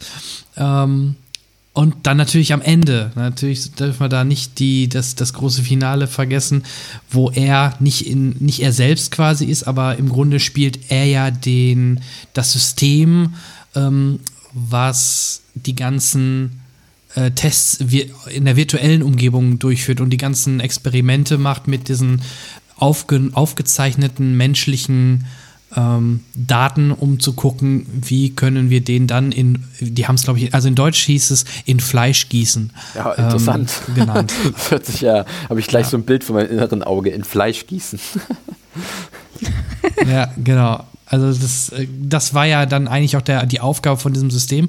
Und wenn ich das richtig verstanden habe, er sagte ja, ähm, er wartet auf Bernard und Bernard hätte dort die Befehlsgewalt. Ist das so oder meint er eigentlich Arnold und konnte das nun nicht unterscheiden?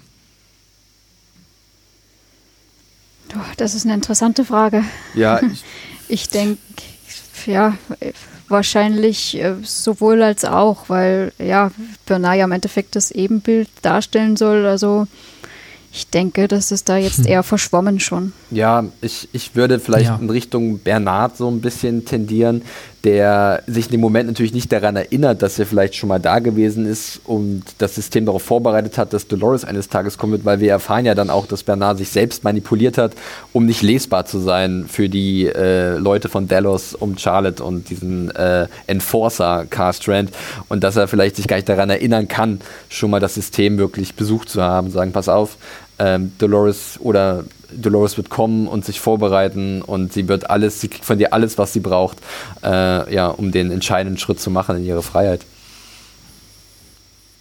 Ja, 20 Jahre, alles durcheinander. Wie lange dauert das, äh, das wieder zu ordnen? Ja, 20 Jahre.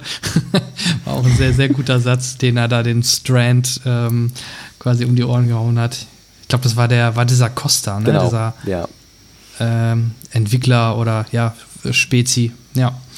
Äh, generell, Bernard, ähm, finde ich, hat ja doch schon eine sehr große Rolle auch in Staffel 2, weil man ja sehr viel mit ihm leidet oder mit ihm durch diese Staffel geht, sowohl in den zwei, äh, natürlich in diesen zwei verschiedenen Zeitebenen. Ähm, wie fandet ihr denn generell Bernards Entwicklung? Äh, fandet ihr die logisch? Fandet ihr die gut? Ähm, Habt ihr euch mehr von Bernard erwünscht, erhofft oder ähm, hat das so eure Erwartungen getroffen? Weil über ihn haben wir jetzt relativ wenig gesprochen als Highlight. Ihr habt ihn nicht genannt, ich habe ihn nicht genannt, obwohl er so groß im Fokus ist. Ja gut, das liegt, ziemlich, ja, es liegt ziemlich daran, dass es für mich einfach kein Highlight war. Also natürlich hat er eine tragende Rolle und ist auch dazwischen drin halt so viel da und ähm, ja, so entscheidend durchaus auch mit aber er hat für mich keine Schlüsselmomente groß, wo ich gesagt habe, ah ja, das war jetzt super oder irgendwas. Im Gegenteil, äh, dadurch, dass der ja so verwirrt ist, was ja alles eben so schön aufgelöst wird und so auch.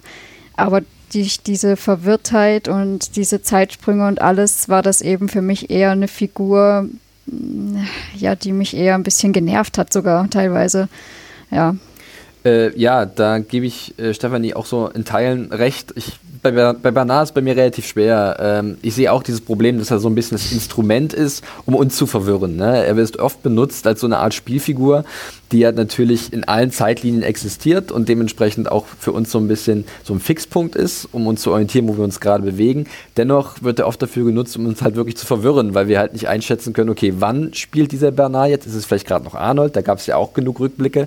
Äh, die konnte genau. man natürlich visuell so ein bisschen aussortieren durch ein anderes Format, das sie da genutzt haben bei der, äh, bei der Inszenierung. Äh, dennoch war Bernard halt da immer schon so ein bisschen immer der Spielstein, der von Ford rumgeschickt, äh, rumgeschoben wurde oder dann im Endeffekt irgendwie schon äh, ja, irg irgendeinem Code folgte oder irgendeine, wo schon sein Schicksal vorher besiegelt war, was dann aber dann irgendwie wieder von ihm genommen wurde, weil er sich selbst halt blank gemacht hat, um nicht durchschaubar zu sein. Das ist alles ein bisschen kompliziert, ich möchte es gar nicht so weit ausführen. Aber auf der anderen Seite sehe ich halt auch in Bernard eine wahnsinnige, tragische Figur, mit der ich schon mitfühlen kann, weil äh, er ja doch schon ein Host ist, der so, äh, wenn wir mal Dolores sehen, als Hardlinerin, Maeve als jemand, der äh, eher egoistisch handelt in dem Sinne oder halt ein bestimmtes Ziel hat, um selbst ein Glück zu erfahren, ihre Tochter, da ist Bernard irgendwie dann so ein fast schon ein bisschen altruistisch, ein bisschen äh, mit den Gedanken, ey, warum können wir nicht alle gut sein? Aber er sieht dann, die Menschen sind schlecht, die Hosts können auch sehr schlecht sein, äh, aber er muss irgendwie eine Entscheidung treffen für seine Spezies. Das macht ihn irgendwie zum komplexen und schwierigen Charakter, mit dem man nicht tauschen möchte und in irgendeiner Art und Weise für mich auch ähm, zu einer Figur, zu der ich mich durchaus, durchaus irgendwie hingezogen fühle, weil sie halt so komplex und kompliziert ist. Äh, aber ja, da ist halt die andere Seite, die auch Stephanie schon erwähnt hat. Ist was schwierig bei Bernard, muss ich sagen, auch wenn ich Jeffrey Wright als Darsteller eigentlich sehr gern habe. Ja, er redet halt nie so viel, ne? Er ist ein sehr stiller Charakter. Es ist jetzt nicht einer, der sich in den Vordergrund drängt, sondern eher so der schüchterne, kleine im Hintergrund, äh, der Programmierer, was er ja auch schon gerade in, auch in Staffel 1 immer mehr war. Ähm, aber er wird ja trotzdem schon, auch zum Ende hin, wirklich so als, ähm, ja, im Grunde als Gegenspieler zu Dolores aufgebaut, ne? Das ist wie schwarz gegen weiß, Mann gegen Frau, kann man, kann man jetzt alles rein interpretieren.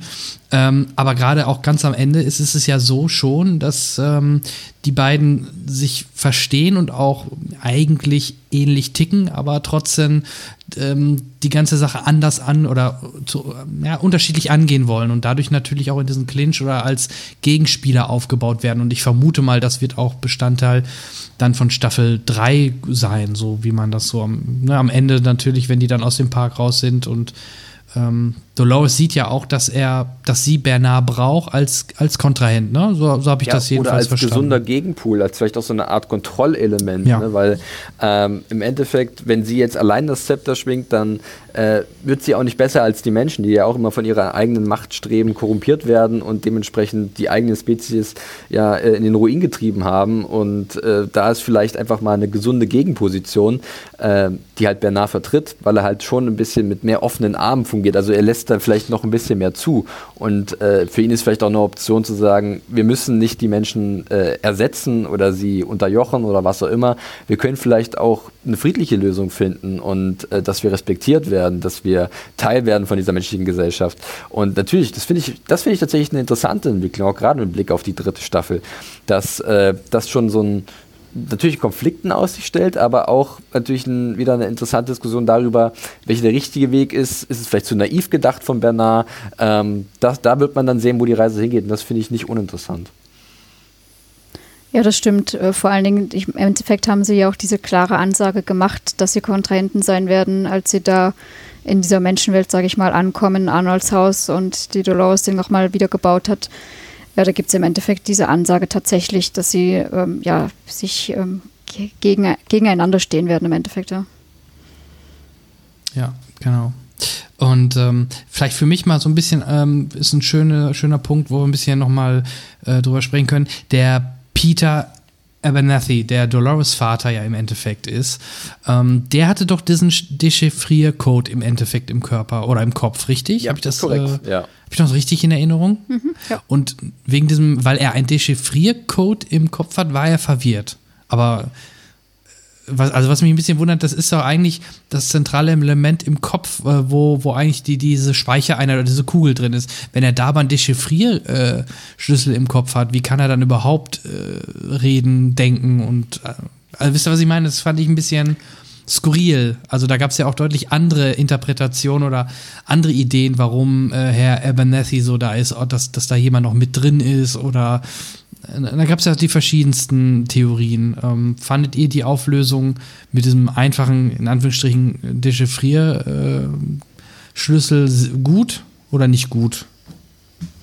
Ich weiß jetzt nicht, ob ich mich richtig erinnere, aber ich war der Meinung, dass es da unter anderem hieß, dass es jetzt nicht dieser Dechiffriercode allein nur war, sondern irgendwie auch, dass diese Daten da mehr oder minder zu viel oder auch zu lose da drin herumschwirrten bei ihm, dass er deswegen so verwirrt Ja, war. so hatte ich das auch so für mich dann einfach mal so festgelegt oder auch gelesen, dass es einfach so eine, dass er überladen ist. Also da ist einfach zu viel Information, die er nicht verarbeiten kann und das, äh, ja, stellt sich dann halt in diesen Anfällen und in diesen, äh, ja, diesen ja, Aussetzern dar. So hatte ich es halt zumindest auch gesehen. Ah, okay. Ja. Ja, aber die generelle Ja, Frage zu diesem, äh, dieser wilden Hatz nach irgendeinem so Dechiffriercode, äh, die Jagd nach Daten, äh, fand ich im Endeffekt auch so ein bisschen schwierig, vielleicht als das als Spannungselement zu nutzen. Ähm, denn wie interessant ist es wirklich, dass so ein paar seelenlose, profillose äh, ja, Handlanger von Delos diesen Daten hinterherjagen, war sicherlich dann im Endeffekt auch so ein bisschen Mittel zum Zweck.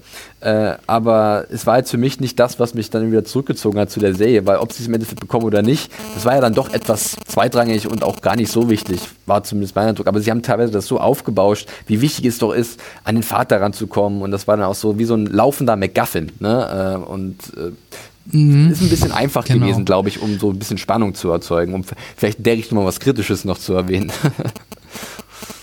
Es war so spannend, ja. dass ich das schon wieder völlig ja, verdrängt da, hatte. Da, genau das ist es. da ging es mir genauso wie zwischenzeitlich mit Glory. Ja, ja. Ja, vor allem ähm, auch da, man sah doch in der Rückblendenszene, wo William äh, Dolores irgendwie zeigte hier, äh, da sah man nur so Baufahrzeuge etc. Und da dachte man ja schon, oh Gott, oh Gott, was kommt denn dann da am Ende bei Glory raus? Aber im Endeffekt war da ja nichts, oder? Oder meinten die damit, äh, weil dieser, dieser, dieser Riss im Raum, also die, dieser, dieser Übergang, der war doch zu dem Zeitpunkt damit nicht gemeint, oder, oder meint ihr doch? Oder war damit einfach nur der, die, die, der, der Speicher gemeint, wo die ganzen Menschen gespeichert waren? Das also wahrscheinlich, also, ne? Dass das gebaut worden ist. Also meiner Meinung nach kann damit nur dieser große Datenspeicher gemeint sein, weil ja. diese virtuelle Westworld, dieser Riss, der dann da entstand, der war ja für die Menschen auch gar nicht sichtbar. Wir haben Richtig. das ja ganz gut gesehen, dass diese Felix und Silvester, die da ja die Maeve begleitet haben, die haben sich ja gewundert, wo die jetzt alle hinsteuern und haben das ja gar nicht gesehen. Also von dem her denke ich mal, dass da nur der Speicher gemeint gewesen sein kann. Aber ich bin da auf deiner Seite. Ich war da auch ziemlich verwirrt, weil irgendwann in der Staffel habe ich zumindest im Kopf hieß es, da wäre eine große Waffe und irgendwie ja, war ich Stimmt. ein bisschen unterwältigt. Ja, da war, glaube ich, haben sie so ein bisschen ja, ja, genau. mit dem Wort gespielt, äh, was man denn unter Waffe versteht. Ne? Denn natürlich kann man die Daten nutzen als eine Art Waffe äh, oder als eine Art ja. Äh, ja. Druckmittel gegen irgendjemand, was wir ja vorher schon erwähnt haben. Ne? Was kann man mit, dem, mit diesen ganzen kopierten Geistern, Seelen anfangen? Äh, das kann natürlich jemand ganz fies Schabernack mittreiben. Äh, ja, definitiv. Das war auch teilweise so ein bisschen, sie wollten das, glaube ich, generell vage halten. Begriffe wie äh, ja, Glory oder äh, Valley Beyond, was für mich dann irgendwann so vielleicht im Kopf etwas fast schon identisch war, bloß dass halt die, die von Glory gesprochen haben, noch gar nicht wussten, was eigentlich dieses Glory ist oder was, was sie sich in den Kopf haben setzen lassen, was ihr großes Ziel ist. Im Endeffekt hat Dolores ja das dann auch so ein bisschen genutzt, um zu erklären, ich, hab, ich kann euch das Ziel wirklich sagen und das ist halt da wird, also sie hat es ja eigentlich nicht wirklich gesagt, weil es war ja immer vage, was erwartet einen im Valley Beyond. Ähm, aber ja, ihre treuen Anhänger haben mir natürlich von den Lippen, äh, haben an ihren Lippen gehangen. Äh, tja, weil sie halt vielleicht noch nicht so weit waren, sich selbst zu entwickeln, ein eigenes Bewusstsein zu entwickeln. Und wenn sie so weit waren, wie der gute Teddy, dann hat Dolores relativ schnell den Reset-Knopf gedrückt. Ja, und ja. lustig war da im Endeffekt auch, als sich ihr die Indianer entgegengestellt haben, dass das nicht, dieser Ort nicht für sie bestimmt ist, ähm, habe ich auch immer noch gedacht, okay, Waffe äh, soll sie nicht bedienen und im Endeffekt wollte sie es ja nur zerstören. Also, hm, ja. Mhm. Ähm, ihr spracht vorhin bei Bernard über Naiv, apropos Naiv. Äh, da gab es ja auch noch die Elsie, die äh, gerade in ihren letzten Minuten sehr naiv war. Ähm, wie fandet ihr denn generell, äh, dass man den Charakter jetzt nochmal, in Anführungsstrichen, nochmal zurückgebracht hat? Und ähm, hat es der gebraucht? Also die fand ich halt relativ schwach, weil wenn, dann hätte ich sie so aufgebaut, dass sie wirklich Bernard unterstützt und auch wirklich immer zu 100% dann irgendwie Bernard unterstützt als Mensch, dass man da nochmal so diese Mischung hat zwischen äh, Mensch und Host können auch zusammenarbeiten äh, oder zusammenhalten, so ähnlich wie man es mit Lee und Maeve so ein bisschen aufgebaut hat. Ähm, fand ich halt ein bisschen schade, dass man sie dann in Anführungsstrichen relativ kurzfristig dann ähm, erschossen hat durch äh, Charlotte. Also ich muss sagen, ich habe mich grundsätzlich gefreut, dass wir sie wieder gebracht haben. Aber im Verlauf der Staffel habe ich mir auch gedacht, gebraucht hätte sie es nicht wirklich. Also auch wozu sie jetzt bei Bernard so großartig mit dabei war, ja, außer mal ihm kurz zu helfen irgendwie mit seinem Programm oder ihm da sein Mittelchen zu spritzen, aber äh, wofür wir die jetzt gebraucht haben, könnte ich jetzt auch nicht mehr groß sagen. Ja, da gebe ich euch äh, beiden auch schon schon eher recht. Also äh, Darstellerin mag ich sehr gerne. Shannon Woodward ist ganz cool und ist auch eigentlich ein cooler Charakter von ihren, äh, von was sie vertritt für einen Standpunkt. Das merkt man ja auch bis zum Ende, mhm. dass sie ja wirklich moralisch integer ist. Aber dann wäre es durchaus interessant gewesen, Jan, was du erwähnt hast, wenn sie wirklich halt zu diesem menschlichen Gegenstück zu Bernard aufgebaut werden wäre und dann sie genutzt worden wäre, um für Bernard halt, dass er halt sieht, ja, die Menschen können auch anders sein, die wollen uns vielleicht nicht alle ausnutzen. Dieser Mensch will mir zum Beispiel helfen und dementsprechend habe ich auch Vertrauen noch in die Menschheit und das beeinflusst mich in meinem Handeln, weil ich kann ja nicht wie Dolores einfach sagen, die müssen alle weg, weil sie alle schlecht sind. Äh, das ist dann vielleicht so ein bisschen untergegangen. Sie haben im Endeffekt dann eine Hilfestellung, mehr nicht, ne, um ihm halt irgendwie, keine Ahnung, in die Cradle zu bringen, ähm, um, um äh, ja, seinen Weg ein bisschen zu erleichtern, wie so ein Werkzeug halt wieder zu funktionieren. Das ist dann vielleicht ein bisschen wenig für so eine Figur ähm, die mir dann natürlich dann, wo ich sage, der Tod, der kam jetzt nicht überraschend, das hatte sich irgendwie der ganzen, ganzen Aufbau der Szene schon angedeutet. Ähm, da hätte ich mir aber natürlich noch vielleicht noch was anderes erhofft mit ihr, ein bisschen mehr, ähm, als dann im Endeffekt bei rumgekommen ist. Mhm. Ähm, habt ihr sonst noch ähm, Charaktere, die, wo ihr sagt, die sollten wir noch mal kurz erwähnen? Vielleicht, weiß ich nicht, ein Hector, der aber eigentlich meiner Meinung nach mehr so ein Mitläufer ist und im Grunde ja auch nur eine, das war ja mittlerweile wissen, mehr ein Abbild vom Lee ist. ähm, habt ihr sonst noch Charaktere, die ihr groß erwähnen möchtet? Ähm, Clementine nicht, vielleicht. dass ich jetzt wüsste, na Clementine war jetzt ja auch nur, nur der Virus, die Waffe, aber muss ich sagen, zum Ende hin natürlich nochmal schön gemacht, auch wenn ich es lustig fand, wie sie da auf, auf dem Pferd vorne weggeritten ist.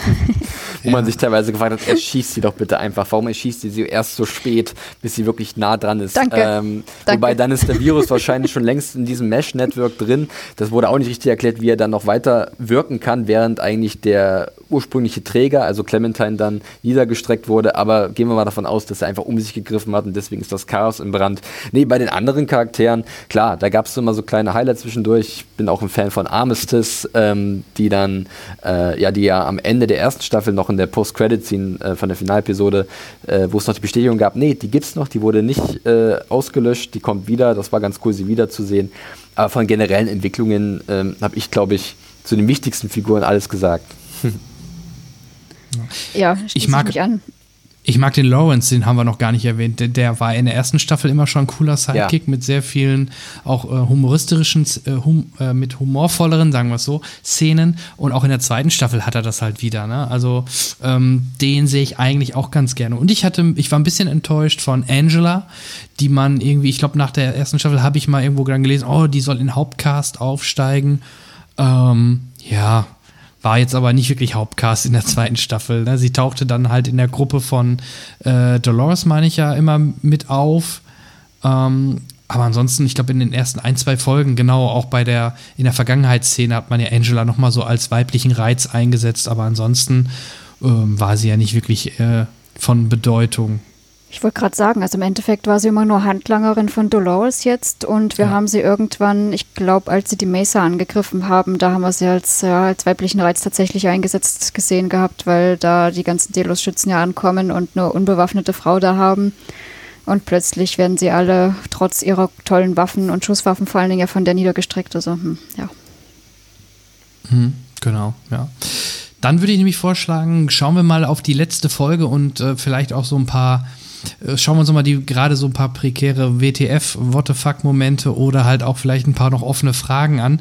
Ähm, zum Beispiel, wie fandet ihr es gelöst, äh, der Transfer von Dolores äh, in den Körper von Charlotte zum Beispiel und äh, gerade auch dann nachher in der Szene, wo man sie auf den Festland sieht, wo ja beide rumlaufen, was mir dann nicht so ganz klar war, kann jetzt Dolores auch in zwei Host-Körpern gleichzeitig sein oder wie habt ihr das interpretiert? Meinst du in der Menschenwelt dann? Genau, also die, genau, da sah man ja sogar beide ja, nachher. Ja. Deswegen, das habe ich nicht verstanden, muss ich sagen. Also ich würde denken, dass sie, also wir sehen ja, wie sie im Körper von Charlotte, wie sie erstmal da von Westworld im Schlauchboot ähm, runterfährt wie sie ihre mhm. Tasche mit diesen ganzen, ich sag mal, Murmeln damit hat. Also im Endeffekt ja Verstand von irgendwelchen anderen Hosts oder was auch immer. Und dementsprechend denke ich, dass sie sich in Arnolds Haus, mal abgesehen davon, dass sie Bernard dort wieder gebaut hat, mit Verstand eingesetzt hat, hat sie sicherlich auch sich wieder ihren Körper gebaut und äh, meiner Meinung nach ist in Charlottes Kopf jetzt einfach jemand anders dann wieder noch drin von ihren, ich weiß nicht, wie viele Kugeln das da waren, fünf, sechs, irgendwie so.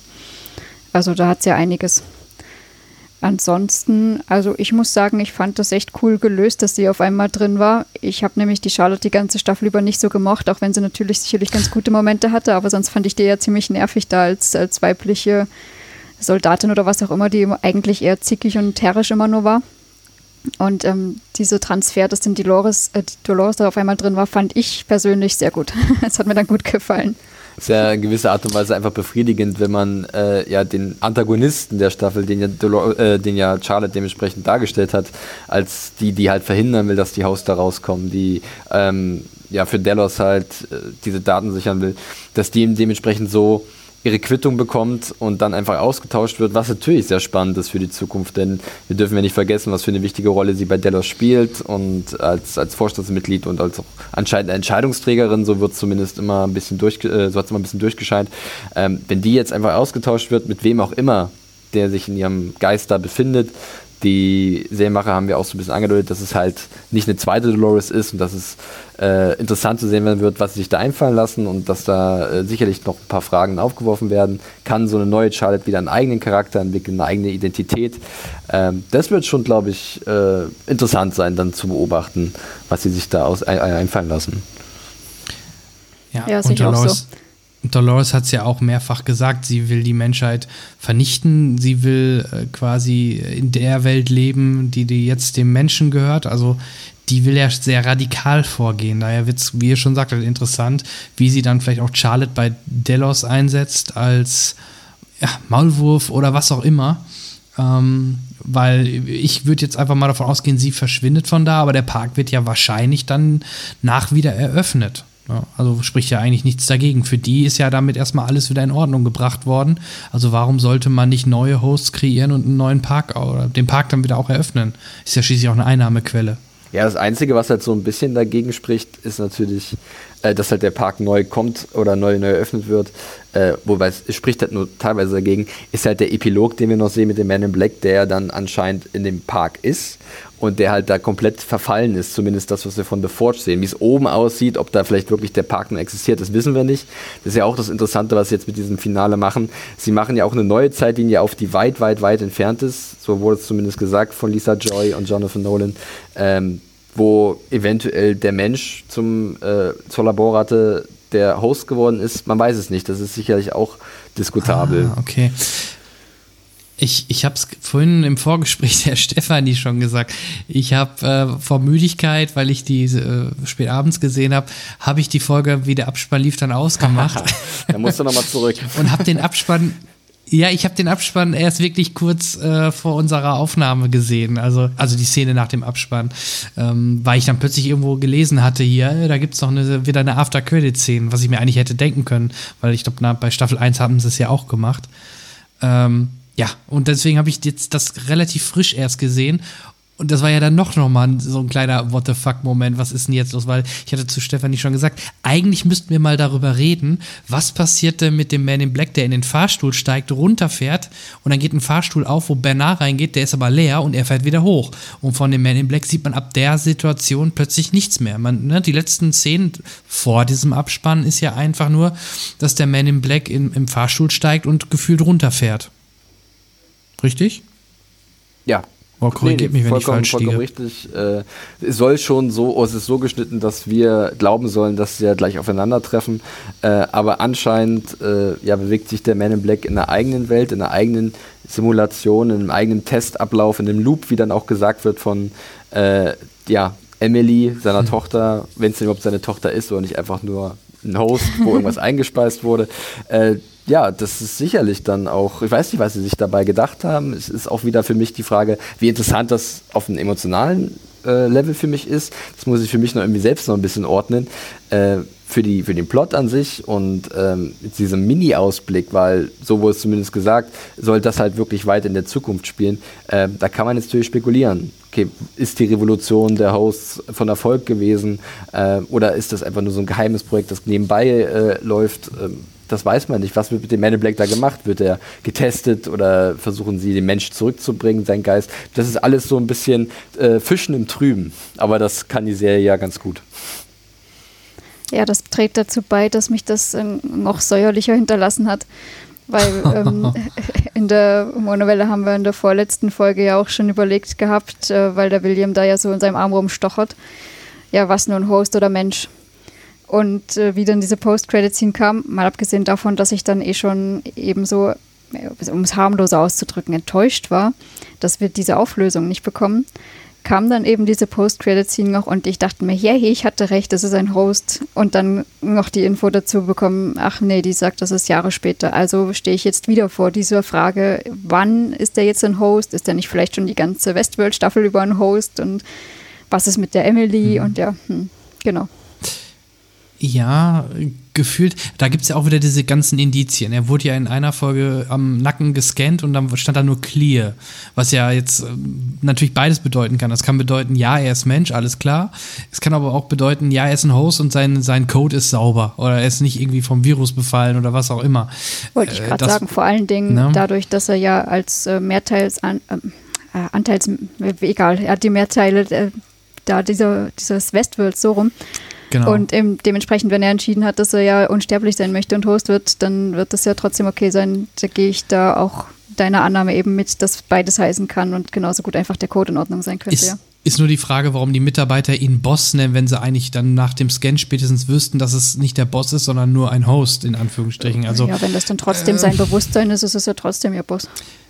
Ja, aber meinst du, das wissen die normalen Mitarbeiter über diese, die wissen doch meist gar nicht über diese äh, über diese Sachen so richtig Bescheid, weil gefühlt in diesen Spezialanlagen, wo es genau um solche Sachen geht, arbeitet ja kein Mensch eigentlich. Da arbeiten ja dann nur noch eigentlich diese, diese Hosts ohne Gesicht. Ich weiß gar nicht, ob die einen speziellen Namen ja, haben. Drone Ja, die Drohnenhosts. Ja. ja, äh, die Sache mit diesem Scan ist natürlich auch, ähm, dass wir haben uns das auch ein bisschen genauer angeguckt bei uns und äh, da geht es im Endeffekt nur darum, ob die Person, die gerade gescannt wird, festgenommen werden soll oder nicht. Sprich, es wird nicht mal getestet, ah. ob sie ah. menschlich ist oder nicht, sondern ob diese von Wichtigkeit ist, ob sie, von, äh, ob sie gefährlich ist. Natürlich wird eher ein Host festgenommen in der Situation, weil die natürlich als Gefahr eingestuft werden. Ähm, aber der Man in Black oder der Boss in dem Fall ist halt nicht gefährlich und ist deswegen clear, also für das Einsatzteam nicht von Interesse. Aber ja, äh, ich finde es generell, das hat glaube ich auch Stephanie gerade erwähnt, jetzt zurückzuverfolgen, wenn wir wirklich davon ausgehen, dass der Man in Black ähm, ja in der Zukunft getestet wird oder diesen Loop immer wieder durchläuft, jetzt sich die Staffel nochmal anzugucken und zu überlegen, an welcher Stelle er vielleicht nicht normal, also diesen Loop wiederholt hat und wirklich eine Maschine ist oder eine Simulation ist oder was auch immer, äh, das trägt in gewisser Art und Weise wieder zum äh, Wiederschauwert bei von der Staffel. Aber ich muss auch ehrlich sagen, macht's, das soll den Inter äh, Charakter, äh, Charakter irgendwie interessanter machen oder die Figur interessanter. Ich habe auch so ein bisschen eher durchgepustet und dachte, naja, ich weiß nicht, ob mir das, ob ich das gebraucht hätte. Nochmal diesen Schocker, diese, diese Enthüllung zum Ende. Äh, das ist eher wieder so ein einfacher Versuch, mich bei der Stange zu halten. War zumindest so ein bisschen mein persönlicher Eindruck von der Szene. Ja, ohne, ohne diese Szene ähm, hätte ich sogar oder wirkt die Staffel sogar ziemlich rund am Ende gefühlt. Also es wirkt so ein bisschen wie alles wurde aufgelöst, ähm, also mehr oder weniger. Also auf jeden Fall ist erstmal dort Ende. Ähm, klar, Hosts sind rausgekommen, die leben dort jetzt auf unserer Welt weiter. Man hätte es, wenn jetzt nicht ein grünes Licht für die dritte Staffel freigegeben worden wäre, hätte man es so sogar irgendwie beenden können. Hätte man vielleicht noch den einen oder anderen Schnitt am Ende noch mehr gemacht, um das noch ein bisschen runder zu machen. Aber es hat schon fast ein halbwegs rundes Ende. Ja? Und natürlich plus diese Cliffhanger-Szene jetzt in, diesem, ähm, in dieser After-Credit-Scene ist es natürlich ganz anders. Also dadurch bleibt natürlich alles offen. Ähm, Nochmal zwei Punkte. A, stochert er ja in seinem Arm rum und er findet nichts, würde ich jetzt mal vermuten. Äh, weil sonst findet man doch, glaube ich, nee, man sieht es nicht, aber den Anschluss hätte man doch, glaube ich, relativ schnell gefunden gefühlt. Ähm, und erklärt mir mal, in der, gerade in der ersten Staffel war das sehr stark und ich glaube auch noch am Anfang der zweiten. Die Hosts haben doch sonst auch immer gerne mal diese weiße Flüssigkeit verloren. Äh, wann verlieren die die? Und hätte der Man in Black bei der ganzen Verstümmelung und auch der Hand nicht sonst auch irgendwann mal diese weiße Flüssigkeit verlieren müssen? Also ich glaube, die hatten die nur verloren, wenn sie doch irgendwie verletzt waren, wobei er grundsätzlich ja auch verletzt war. Also ja, ja genau. ist es richtig.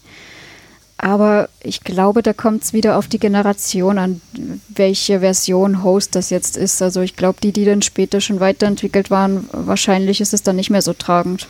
Ja, ja und äh, diese ja, Flüssigkeit, mhm. die halt irgendwie dann auch wichtig war, um zu funktionieren für die Host, wie wir am Beispiel Bernard gesehen haben, ähm, die ist ja dann auch meistens so, glaube ich, im Kopfbereich eher äh, ausgelaufen und war da wichtig für diese Kerneinheit, die sich im Schädel da versteckt hat. Äh, direkte Kopftreffer hatte der Man in Black jetzt ja nicht. Äh, der hat ja, das war ja auch vorher in ein paar Szenen so ein bisschen lächerlich, muss ich sagen, dass äh, er wirklich komplett zerschossen wurde, wie so ein Schweizer Käse, aber äh, der fatale Treffer, der ist immer ausgeblieben, weil es natürlich dramatisch wichtig ist, dass der Man in Black bis zum Ende überlebt. Er war relativ gebeutelt. Ähm, ich denke auch, also ich war dann auch eher persönlich hätte ich es interessanter gefunden, dann, dass man sagt, okay, er ist wirklich ein Mensch, weil das macht das, was er getan hat, auch wesentlich schlimmer oder, oder es ist, es ist irgendwie, natürlich, beides hat irgendwie so einen so einen Reiz, beide Seiten zu überlegen, dass er vielleicht schon längst kopiert wurde und ein Host ist und äh, ja nicht aus dieser Bahn rauskommt. Auf der anderen Seite äh, fand ich, dass er dann, oder die Überlegung oder für mich die Annahme, dass er ein Mensch ist, irgendwie auf eine Art und Weise befriedigender ähm, für den Charakter an sich, der halt so so komplett raus ist, weil er halt so extreme Entscheidungen trifft und so wahnsinnig eigentlich ist, ähm, fand ich das dann als Mensch die Vorstellung irgendwie ein bisschen ansprechender. Dadurch, dass wenn er nachgebaut gewesen wäre, ja auch nach wie vor sein Bewusstsein im Host sein würde, auch wenn man das natürlich löschen kann, aber grundsätzlich fände ich das deswegen jetzt nicht weniger schlimm, muss ich sagen. Mhm. Ja, ich habe ja immer auf den Moment gewartet, dass der junge William dem alten äh, Man in Black gegenübertritt. Ne? Das wäre cool gewesen. Ja, da, genau, dass man den William als Host nachgebaut hätte in Jung. Weil mal ehrlich, warum sollte jemand, der ewig leben will, sich in seinen alten Körper transferieren, oder? Stimmt. Wäre doch viel schlauer, sich dann die junge, also ein junges Alter auszusuchen, äh, wo man noch nicht äh, faltig ist und keine Haare mehr hat. Dann wird man doch eher sich in einen 30-Jährigen transferieren lassen, als in einen 60-, 70-Jährigen. Ja, da gebe ich dir recht, das stimmt. Von daher, das habe ich ja noch so ein bisschen drauf spekuliert, dass man plötzlich irgendwo den jungen William sieht als Host, wo, da, wo er dann rein transferiert worden ist. Aber ähm, ja, ich, ich habe ich habe das Gefühl, dass, dass er schon Mensch, oder ich glaube schon, dass er Mensch war und diese After-Credit-Szene ja nicht direkt im Anschluss nach dieser Fahrstuhlfahrt passiert. Vielleicht landet er da unten im Fahrstuhl und äh, wird dort dann halt äh, transferiert von irgendjemandem und dann später in der Zukunft in diesen, in, in einen, in, in, ja, in den Men in Black Host-Körper transferiert und dann werden irgendwelche, und dann werden dort irgendwelche Tests mit ihm gemacht, irgendwelche Loops. Weil ich kann mir nicht, weil das, was wir dort sehen, kann ja noch kein Loop sein, weil er interagiert ja auch kurz davor, bevor dieser Fahrstuhlszene, noch oben auf, auf mit Dolores und Bernard, mit der Waffe und so. Das ist ja wirklich ja, aber genau stell dir vor, in dass der halt Zeit genau gewesen. Das ein Loop ist, den man, den sich irgendjemand ausgedacht hat für den Man in Black, der halt diesen Moment immer wieder, wieder lebt okay. oder erlebt, um halt irgendein Ergebnis zu, äh, zu erzielen. Das ist ja jetzt ja diese große Frage, die sich da auftut, ähm, das, was man halt gesehen hat von Man in Black, wie, dass es vielleicht alles schon mal passiert ist, aber halt vor vielen, vielen Jahren und irgendjemand sich äh, jetzt daran gesetzt hat, diesen, diese Ereignisse neu zu programmieren als ein Code, den jetzt der Man in Black erneut äh, durchspielt, immer wieder und wieder, warum auch immer. Äh, das ist halt das Verzwickte an der ganzen Sache. Ähm, ob das jetzt wahnsinnig interessant ist oder spannend oder einen von den Socken haut, weiß ich nicht. Äh, aber es gibt natürlich dann wieder ein bisschen Futter, um äh, ja, für Gespräche zu sorgen, was ja auch so ein bisschen das Ziel ist von den Leuten, wenn sie so eine Serie erschaffen. Abgesehen davon, ähm, wann er da jetzt mit dem Fahrstuhl runterfährt, das muss ja bei dieser Loop nicht unbedingt im Anschluss an die Interaktion mit Bernard und Dolores sein. Also, ja. Ja, okay. Schwierig, ja, ja. Ich ja, viel, viel, ich, äh, viel Interpretationsspielraum, ja. ja. Ähm, gab es denn, ich bin gerade mal am Nachdenken, gab es noch andere offene, ja klar, es, also es wird halt interessant, wenn wir jetzt so ein bisschen in die Zukunft schauen.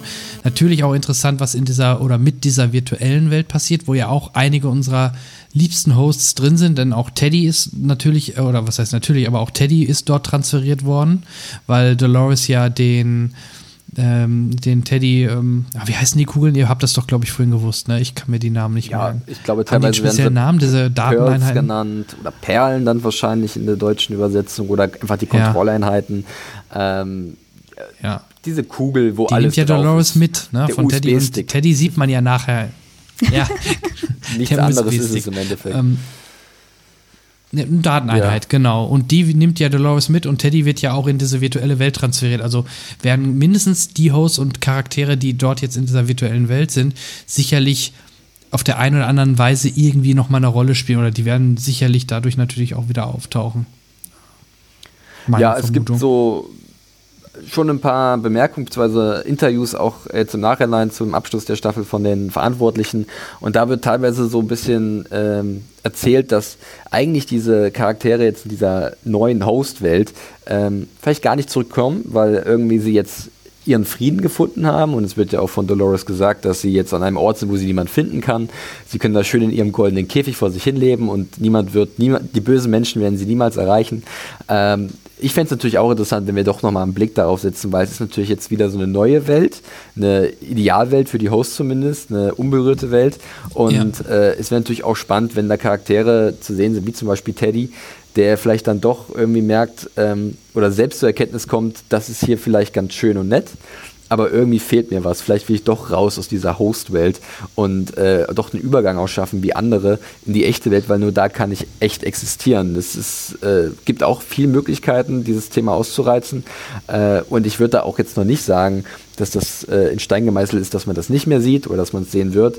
Sie haben ja genug Zeit, sich Gedanken darüber zu machen und wenn da irgendjemand von den Autoren oder Autorinnen eine tolle Idee hat, was man mit der Welt machen kann, dann werden sie sicherlich darüber diskutieren, da wieder zurückzukommen zu der. Gehe ich einfach mal von aus.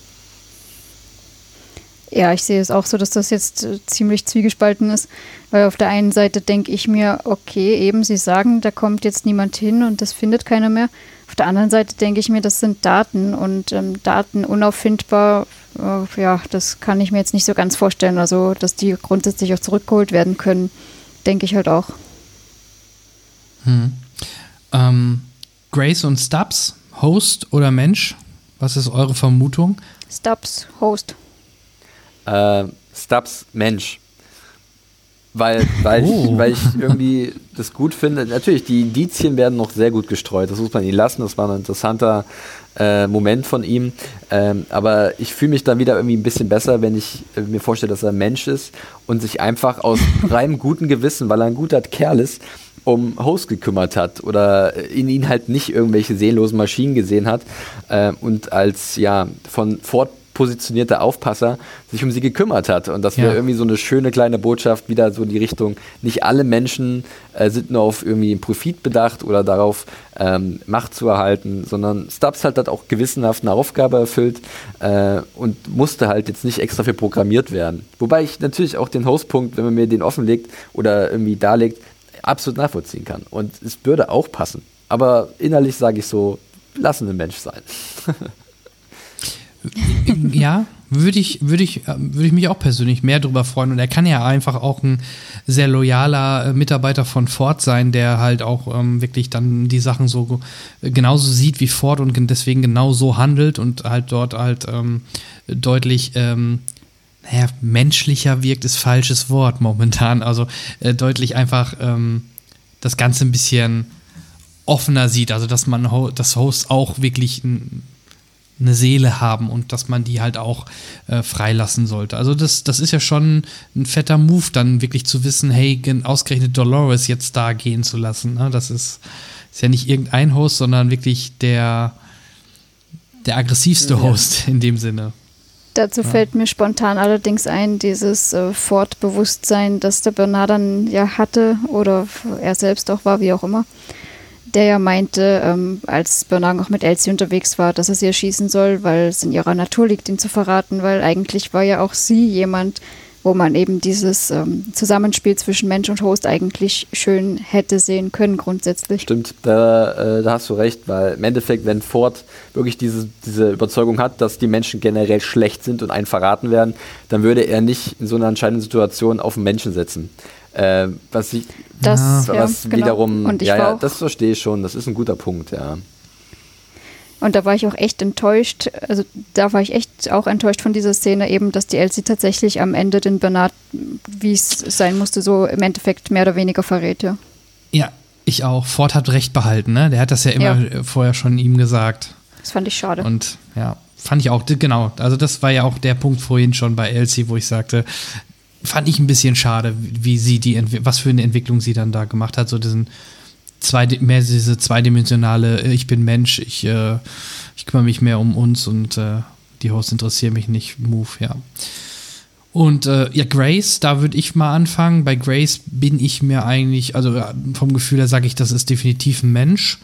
Ähm, dann ist es nämlich eher die Frage, ist, ist, ist der Man in Black halt ein Mensch? Aber bei Grace würde ich das schon vermuten, weil ähm, ich fand schon die Indizien auch mit der, mit der Speicherkarte und so sprechen dafür. Klar könnte man jetzt sagen, vielleicht war das auch irgendwie wieder ein Hauptplan oder vielleicht sind wir da schon in so einem Loop drin, wo es extra so alles manipuliert ist, weil natürlich sind da schon viele Zufälle, dass diese Charaktere genau aufeinandertreffen. Ich glaube, das erwähnt doch sogar er als Argument gegen ihr. Hm, komischer Zufall, dass du genau auf mich hier stoßt und, solche Geschichten bei dieser riesen Hektarzahl. Ähm, ja, könnte man argumentieren und Grace hat da auch nicht viel gegen zu sagen, außer ich weiß gar nicht mehr, was sie gesagt hat, aber irgendwie nach dem Motto, ja, es war wohl Zufall, ich habe mich einfach auf den Weg hier und da begeben und keine Ahnung, was sie gesagt hat. Auf jeden Fall gab es keine wirkliche Begründung, warum Grace so schnell auf ihren äh, Vater gestoßen ist. Oder, wie, oder habt ihr da eine ganz andere Meinung und oder habt ihr Indizien oder denkt ihr wirklich, sie ist ein Host? Also ich muss sagen, ich denke oder hoffe zumindest auch, dass sie ein Mensch ist. Es fing ja schon in Ratschworld an, wo sie da diesen Typen da irgendwie begegnet hat und der verlangt hat, äh, dass man jetzt ja. offenlegt, ob man wirklich Mensch ist. Wobei ich da halt eben auch schon wiederum skeptisch bin auf der einen Seite, dass sie ihn zwar getestet hat, aber sie selbst wurde eigentlich nicht getestet, wenn man es so nimmt. Aber mhm. auf der anderen Seite hat sie im Endeffekt da ja auch auf einen Menschen geschossen. Und das war, denke ich, noch vor der Revolte, weil da haben wir die Hosts noch ganz normalen Ratschworld ringsherum vorher gesehen. Also war ich der Meinung eigentlich, dass sie grundsätzlich ein Mensch ist ähm, aber es gibt natürlich auch Indizien, dass sie genauso gut ein Host sein könnte oder zumindest irgendwann zwischenzeitlich ausgetauscht ist, weil das auch mit dieser Speicherkarte, ich meine, die Speicherkarte ist nirgendwo äh, eingesetzt worden. Es kann natürlich auch eine Kopie und irgendwas anderes sein oder so. Und Ford wusste ja von der Speicherkarte, also dass da irgendwie ihr einzugeben wäre jetzt ein leichtestes gewesen, um das mal so zu sagen. Mhm. Aber wie gesagt, ich bleibe dabei, dass ich trotz allem hoffe, dass es ein Mensch ist. Und ähm, ja, sie scheint ja durchaus jetzt auch nicht so ganz unbesessen zu sein von Westworld. Denn wie wir in der Staffel mitbekommen, ist es ja durchaus so, dass sie da auch sehr viel Wissen hat. Sie konnte ja sogar das Indianisch sprechen und äh, hat offensichtlich auch dem Indianer da auch irgendwas gesagt gehabt. Das, äh, ich weiß nicht mehr, was es war, aber es deutete auf sehr, sehr viel Wissen hin, auf jeden Fall. Stimmt, der, sie hatte plötzlich mit der Ghost Nation in der Sprache sprech, kurz gesprochen, einmal, ja. Also ich fand auch, die Macher haben das, glaube ich. Ja, Entschuldigung, das nee, hat nicht mal der Man in Black gekonnt. Ja. ja. Richtig. Äh, ich finde, die Macher, die spielen halt in der ganzen Staffel immer so ein bisschen mit Grace. Ähm, mal Tendenz, ja, könnte Host sein. Fing ja, wie gesagt, was du gerade sagst, schon mit der Anfangsszene äh, an, wo sie vorgestellt wird, wo man Frage, äh, schon mit diesem Test so ein bisschen ähm, vielleicht auf eine falsche Fährte oder mit auf Vermutungen ja. gestoßen worden ist. Und das ging halt über die ganze Staffel so ein bisschen hinweg. Bis zum Ende hin, bis sie dann quasi ja dann erschossen worden ist. Ähm, ja, deswegen, also wenn die, jetzt müsste man gucken, wenn man jetzt schon wüsste, wie der Cast aussieht für Staffel 3 und sie würde bestätigt, dann könnte man vielleicht schon eher in eine andere Richtung tendieren, außer es sind wieder irgendwelche Rückblenden. Aber ja, ich, ich glaube, wie gesagt, schon, ich könnte mir doch schon vorstellen, weil das wäre auch tragischer für die Charakterentwicklung von Man in Black, wenn, es, wenn sie wirklich die Tochter war, weil, hey, es ist, was, was gibt Schlimmeres, als die eigene Tochter erschießen oder das eigene Kind? Ja, das stimmt auf jeden Fall. Ja. Aber wenn der da schon so wirklich äh, so wirr ist im Kopf, wie wir das ja da zwischenzeitlich gesehen haben und schon so paranoid, ähm, was ja grundsätzlich auch wieder dafür sprechen könnte, eben, dass der Man in Black zum Beispiel eben der Host ist, weil der Peter Burnett ja auch so total, ähm, ja, verrückt geworden ist, um das mal so auszudrücken. Also es ist alles ein bisschen kompliziert, um so zu sagen. Aber das will die mhm. Staffel ja auch immer. Ja, absolut. Gut. Ja, ich bin ähm, übrigens wieder da. Ach, du warst war weg. Kurz Ach, guck mal, haben wir gar ja, nicht gemerkt. Äh, ich habe mich kurz ausgeklinkt äh, in meine eigene Hostworld und da ein paar Blumen gepflückt und bin durch die Felder gesprungen. Ja. Äh, jetzt müsste ich aber hoffentlich wieder zu hören sein. Also ich höre euch wieder. Sehr gut. Ja. Also ich fand ja auch generell äh, gerade die letzte Folge das hatte auch so ein bisschen manchmal sowas von Matrix, ne? Mit Maeve als die Auserwählte hält alles an und also da gab es schon, fand ich auch gefühlt so ein paar Parallelen zu, zu, zu, zu Matrix. Ähm, deswegen wird es halt interessant, was davon jetzt wirklich war, was ein Loop war und so weiter. Ähm, Felix, hast du denn eigentlich noch weitere Insider-Informationen bezüglich Staffel 3? Äh, ich weiß nicht, ob ihr es schon erwähnt habt. Es wird noch ein bisschen dauern. Wir haben wieder zwei Jahre, die umgehen werden, bis dann die neuen Folgen kommen werden. Äh, es wurde auch so gesagt, dass sie ein bisschen Zeit brauchen, um äh, ja die, die einzelnen sich wieder auszudecken oder in der Geschichte zu entwickeln. Klar, Ideen sind schon da, aber wir werden wieder äh, erst 2020 die neuen Folgen sehen. Ansonsten ist da tatsächlich für viele Darsteller, auch wie sie es gesagt haben, jetzt so ein Game Changer halt einfach auch vor, äh, vorge also oder hat stattgefunden ähm, mit diesem Ausbruch aus Westworld raus in die, in die Menschenwelt. Ähm, was da passieren wird, wir hatten es ja schon ein paar Mal angesprochen, es steht absolut in den Sternen. Äh, was man noch sehen wird, ob wir äh, vielleicht auch nochmal andere Parks sehen werden, weil der Park äh, wahrscheinlich ähm, äh, oder weil, weil andere Parks nicht auch noch von Interesse sind für die, für die Macher das, das weiß man noch nicht. Also es ist wirklich noch alles sehr äh, geheimnisvoll und ich denke mal, da wird man sich auch nicht so in die Karten schauen lassen vorher. Hm, ja, logisch. Ähm, Wären sehr schön blöd. Vor allem, wie du schon sagtest, zwei Jahre finde ich gar nicht so schlimm. Da können wir uns nächstes Jahr ganz entspannt ähm, auf die allerletzte äh, Staffel Game of Thrones äh, fokussieren. Ähm, und dann weiß man wenigstens, dass im Darauffolgejahr zwar kein Game of Thrones mehr kommt, aber dass man dann äh, Season 3 von Westworld haben wird. Und wenn es der Serie gut tut, so what, dann gerne auch zwei Jahre warten. Ähm, das find, fand ich jetzt halt auch ähm, zwischen 1 und 2 nicht als das größte Problem, wobei es schon ungewöhnlicher ist, ne, heutzutage bei Serien, dass es wirklich zwei Jahre dauert, bis, bis die nächste Staffel kommt. Also, ähm, ja. Deswegen, ich freue mich auf jeden Fall auf die dritte Staffel. Ähm, Jetzt sollten wir vielleicht trotzdem noch mal kurz, weil das am Anfang schon so ein bisschen rausklang, erste Staffel besser, zweite Staffel besser, vielleicht jeder noch mal kurz ähm, so seine abschließende Meinung zur Staffel 2 und gerne auch im Verhältnis zu Staffel 1. Ähm, ja, ich würde vorschlagen, Ladies first. ja, ähm, wir haben das ja kurz schon mal angerissen gehabt. Ich fand die Staffel 1 besser als Staffel 2. Ähm, es war im Endeffekt so, fand ich jetzt, dass wir ein bisschen viel hier in Staffel 2 drin gehabt haben oder die Macher halt auch viel gewollt haben. Wir haben eben diese Parks da, was ich ja schön fand, eben, was ich ja schon vorhin erwähnt habe, Shogun World, Ratch World, hat mir gut gefallen, war aber eigentlich sinnlos, wenn man es so betrachtet. Ja, das hat jetzt außer, also Ratch World zumindest war vollkommen sinnlos, außer dass wir deswegen wissen, wieso jetzt der Tiger da plötzlich da angeschwemmt war. Shogun World war jetzt zumindest noch ein bisschen sinnvoller, weil zum einen da dieser Kampf war und äh, wir eben diese Bogenschützen mitgenommen haben. Aber eigentlich äh, hätten die auch irgendwie so dazukommen können, grundsätzlich. Äh, ich fand dann auch diese Charaktergeschichten, die wir einzeln hatten, ganz gut. Aber die waren irgendwie ein bisschen deplatziert, fand ich dann mit. Die waren so gegen Ende einfach beide da so hingeschmissen. Also hingeschmissen ist natürlich falsch, aber ich hätte es besser gefunden, wenn wir es so aufgeteilt hätten. Und als Zuschauer habe ich dann manchmal das Gefühl gehabt, dass wir dann zeitmäßig irgendwie, ja, dass dann was gefehlt hat für den Rest, dass wir dann Hauptsache unsere Verwirrspielchen wieder noch reinbringen müssen und der Zuschauer wird nur noch zum Nachdenken, also nicht nur noch, aber viel zum Nachdenken angeregt, einfach nur, wie das jetzt zeitlich einzuordnen ist. Und das fand ich nämlich eben schade. Das fand ich in Staffel 1 sehr viel besser. Was ich vorhin schon mal gesagt habe, dieses äh, mit der Fliege, die da getötet wird, wo wir vorher gleich gehört haben, eigentlich dieser Host tut keiner Fliege was zuleide, oder den Twist mit dem Man in Black da drin und Bernard, der ein Host ist. Also das waren so Sachen, die haben mir viel besser gefallen, als dass ich jetzt einfach ständig nur rätseln mu muss, ähm, wer ist jetzt real, wobei das ja eigentlich egal ist. Wie sagen es so schön, wenn man es nicht weiß, spielt es eine Rolle.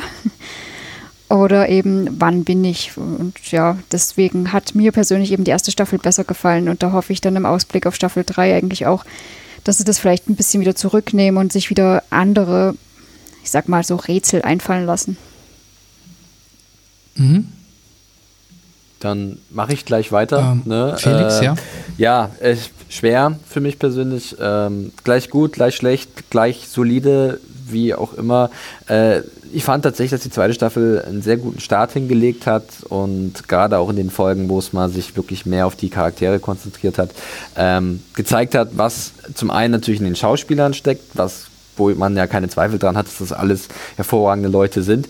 aber was auch möglich ist, wenn man halt eine Erzählung um eine Figur aufbaut und äh, tief in sie eindringt sozusagen, in ihre Gedankenwelt und dann natürlich auch mit dir mitfühlt, wenn es drauf ankommt. Äh, das haben wir bei Maeve sehr gut gesehen, das haben wir teilweise bei Dolores sehr gut gesehen, das haben wir bei einigen Nebencharakteren sehr gut gesehen.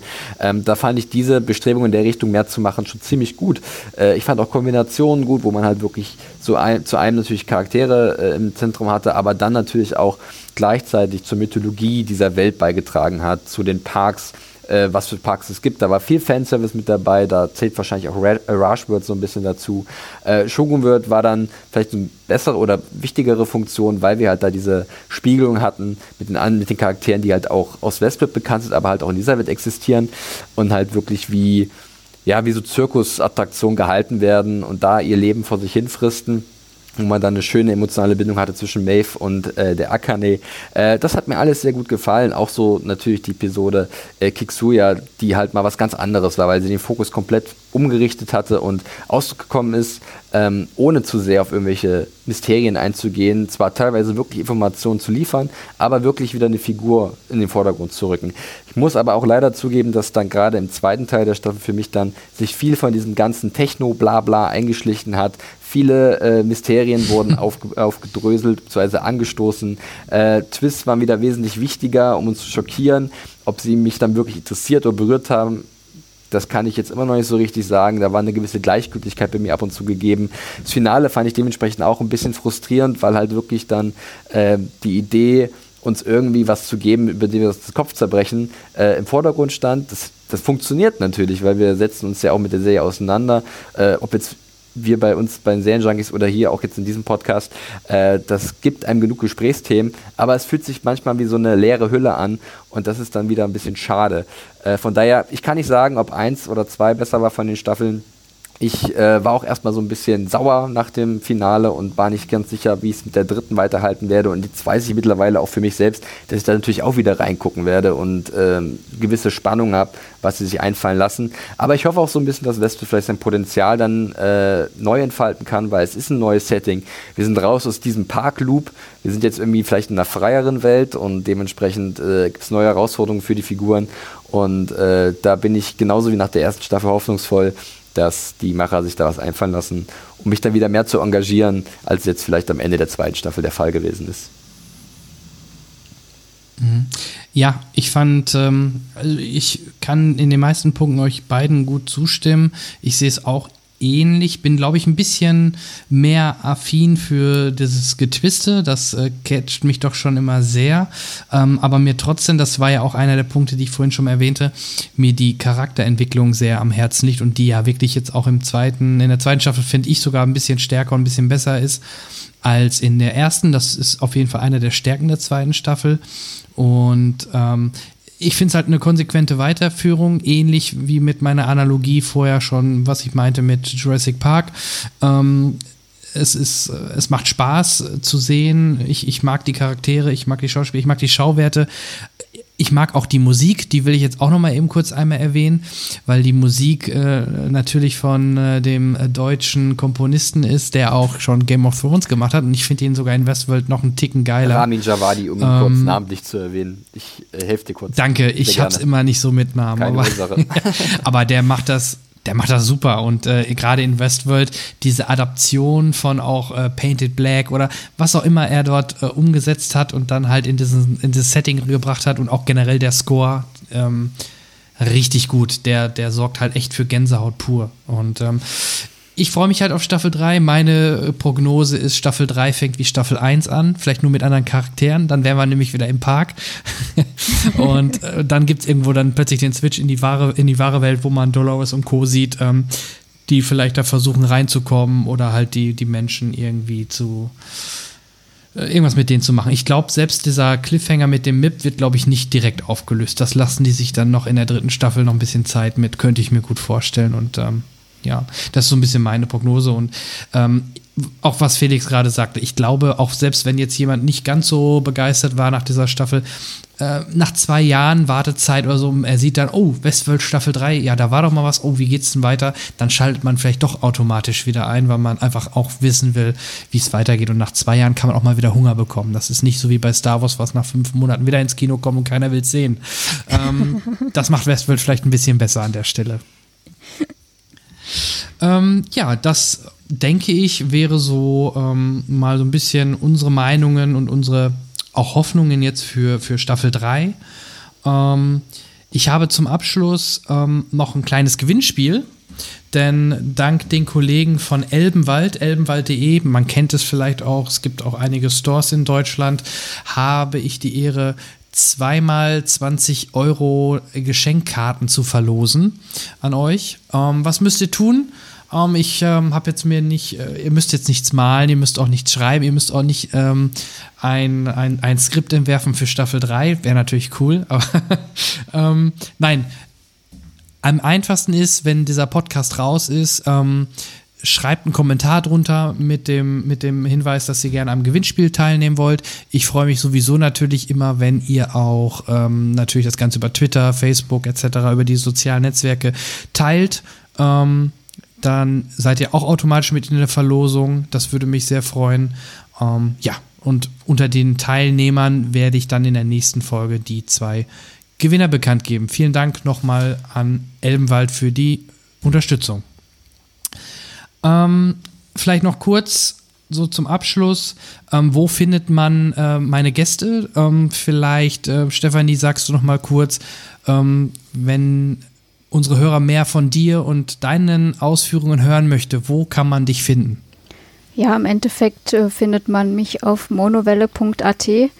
Nicht erschrecken, das ist im Endeffekt ein groß ist es natürlich nicht, aber das ist natürlich der Überbegriff für die ganzen Podcasts, die der Jan und ich machen. Also mein Mann, der Jan im Endeffekt. Es ist sein Personal Podcast und wir haben dort auch äh, die Serien und Filme, die wir so haben und eben Westworld, aber das kann man extra einzeln auswählen, wofür man sich interessiert und auch wenn man den Podcast abonniert, kann man da diese einzelnen Feeds auch nehmen, je nachdem, was man möchte. Mhm. Und auf Twitter findet mich man, man mich sonst auch. Also zum einen haben wir natürlich auch einen Monowelle-Account, einfach at Monowelle oder ich bin at Liritiel darunter zu finden. Okay, super. Ich werde das Ganze natürlich auch ähm, unter die Folge posten. Also für die, die jetzt sich gerade das Ganze über die Webseite anhören, ähm, könnt ihr dann direkt draufklicken. Und ähm, ja, Felix, wo findet man, man dich denn? mich äh, bei den Serienjunkies, serienjunkies.de. Äh, da schreibe ich so einige Artikel. Äh, wir produzieren auch eine ganze Menge Podcasts. Äh, die werdet ihr sicherlich relativ einfach bei iTunes oder wo auch immer finden. Einfach mal nach Serienjunkies suchen. Äh, da haben wir natürlich auch zu Westworld die ganze Staffel begleitet. Äh, wir haben noch ein paar Sachen zu Game of Thrones im Köcher, auch aktuell diverse Serien besprochen, die vielleicht von Interesse für euch sind. Wir haben auch einen coolen YouTube-Channel, wo wir ein paar Sachen raushauen, Interviews, auch unsere Podcasts. Äh, alles zu finden unter Serienjunkies. Ähm, da freuen wir uns immer, wenn da Leute sich das anhören, angucken, äh, ein Abo dalassen. Das ist super. Äh, mich persönlich findet man auf Twitter äh, unter dem Handle @johnferrari mit einem Y, äh, nicht mit einem J vorne dran. Ähm, da freue ich mich auch, wenn Leute mit mir in Kontakt treten und keine Ahnung, Fragen haben zu sehen oder irgendwelche Theorien zu was auch immer. Ich bin da sehr breit aufgestellt und äh, ja, freue mich immer, wenn da Leute sich melden. Hm, super. Ähm, ja, auch dich werde ich oder deine äh, Links werde ich natürlich teilen. Ähm, ansonsten vielleicht einen kleinen Ausblick für unsere Zuhörer.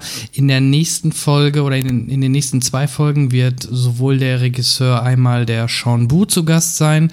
Den kennen vielleicht einige aus dem Fanfilm zu Star Wars Darth Maul. Und in einer weiteren Ausgabe, die werde ich auch noch aufzeichnen in Kürze, wird der Joachim Hesse zu Gast sein, der aktuell mit dem Gronk zusammen auch in der Podcast-Szene seinen Unfug treibt, den man aber vielleicht auch ein, einige von euch aus der ehemaligen äh, oder ja, aus der Gaming-Szene halt kennt. Ähm, ansonsten ich bedanke mich erstmal bei euch beiden für eure Zeit und Muße. Ich werde auch versprechen, äh, dieses, äh, dieses Aufnahmeprogramm werde ich mal tauschen, aber da wird mir ja die Stefanie und ihr Mann helfen, dass ich da Studio-Link zum Laufen kriege. Dann werden wir vielleicht auch weniger technische Probleme bekommen als mit Zencaster. Ähm, ansonsten würde ich mich freuen, es ist zwar noch ewig hin, aber vielleicht können wir uns ja in zwei Jahren nach der dritten Staffel gerne auch nochmal zusammensetzen und äh, da mal schauen, wo wir recht hatten und äh, ja, wie sich die dritte Staffel dann entwickelt hat. die, Ja, sehr wenn uns die gerne. Maschinen bis dahin nicht alle ausgelöscht haben, können wir das gerne in Angriff nehmen. Sehr gern. Und sonst machen wir das als Hosts. Also unsere Hosts, äh, Pendants, äh, werden dann Ich den wollte gerade Podcast sagen, das, das dürfte dann kein Problem darstellen. Wir schaffen das schon. Ja, perfekt. Dann ähm, würde ich sagen, wünsche ich euch noch einen schönen Abend und unseren Hörern, je nachdem, wann ihr es hört, einen schönen guten Tag, nee, guten Morgen, guten Abend, gute Nacht, ne? So war es bei, ähm, ach, guck mal, jetzt habe ich es heute auch. Es ist schon zu spät. Ähm, Ich kann dir Jim nur das Carrey, Pendant vom. ähm, Achso, okay. Truman Show, genau, Truman Show Ja. war es, ja. Also in diesem Sinne wünsche ich euch alles Gute und ja, bis dann. Tschüss. Ciao. Tschüss.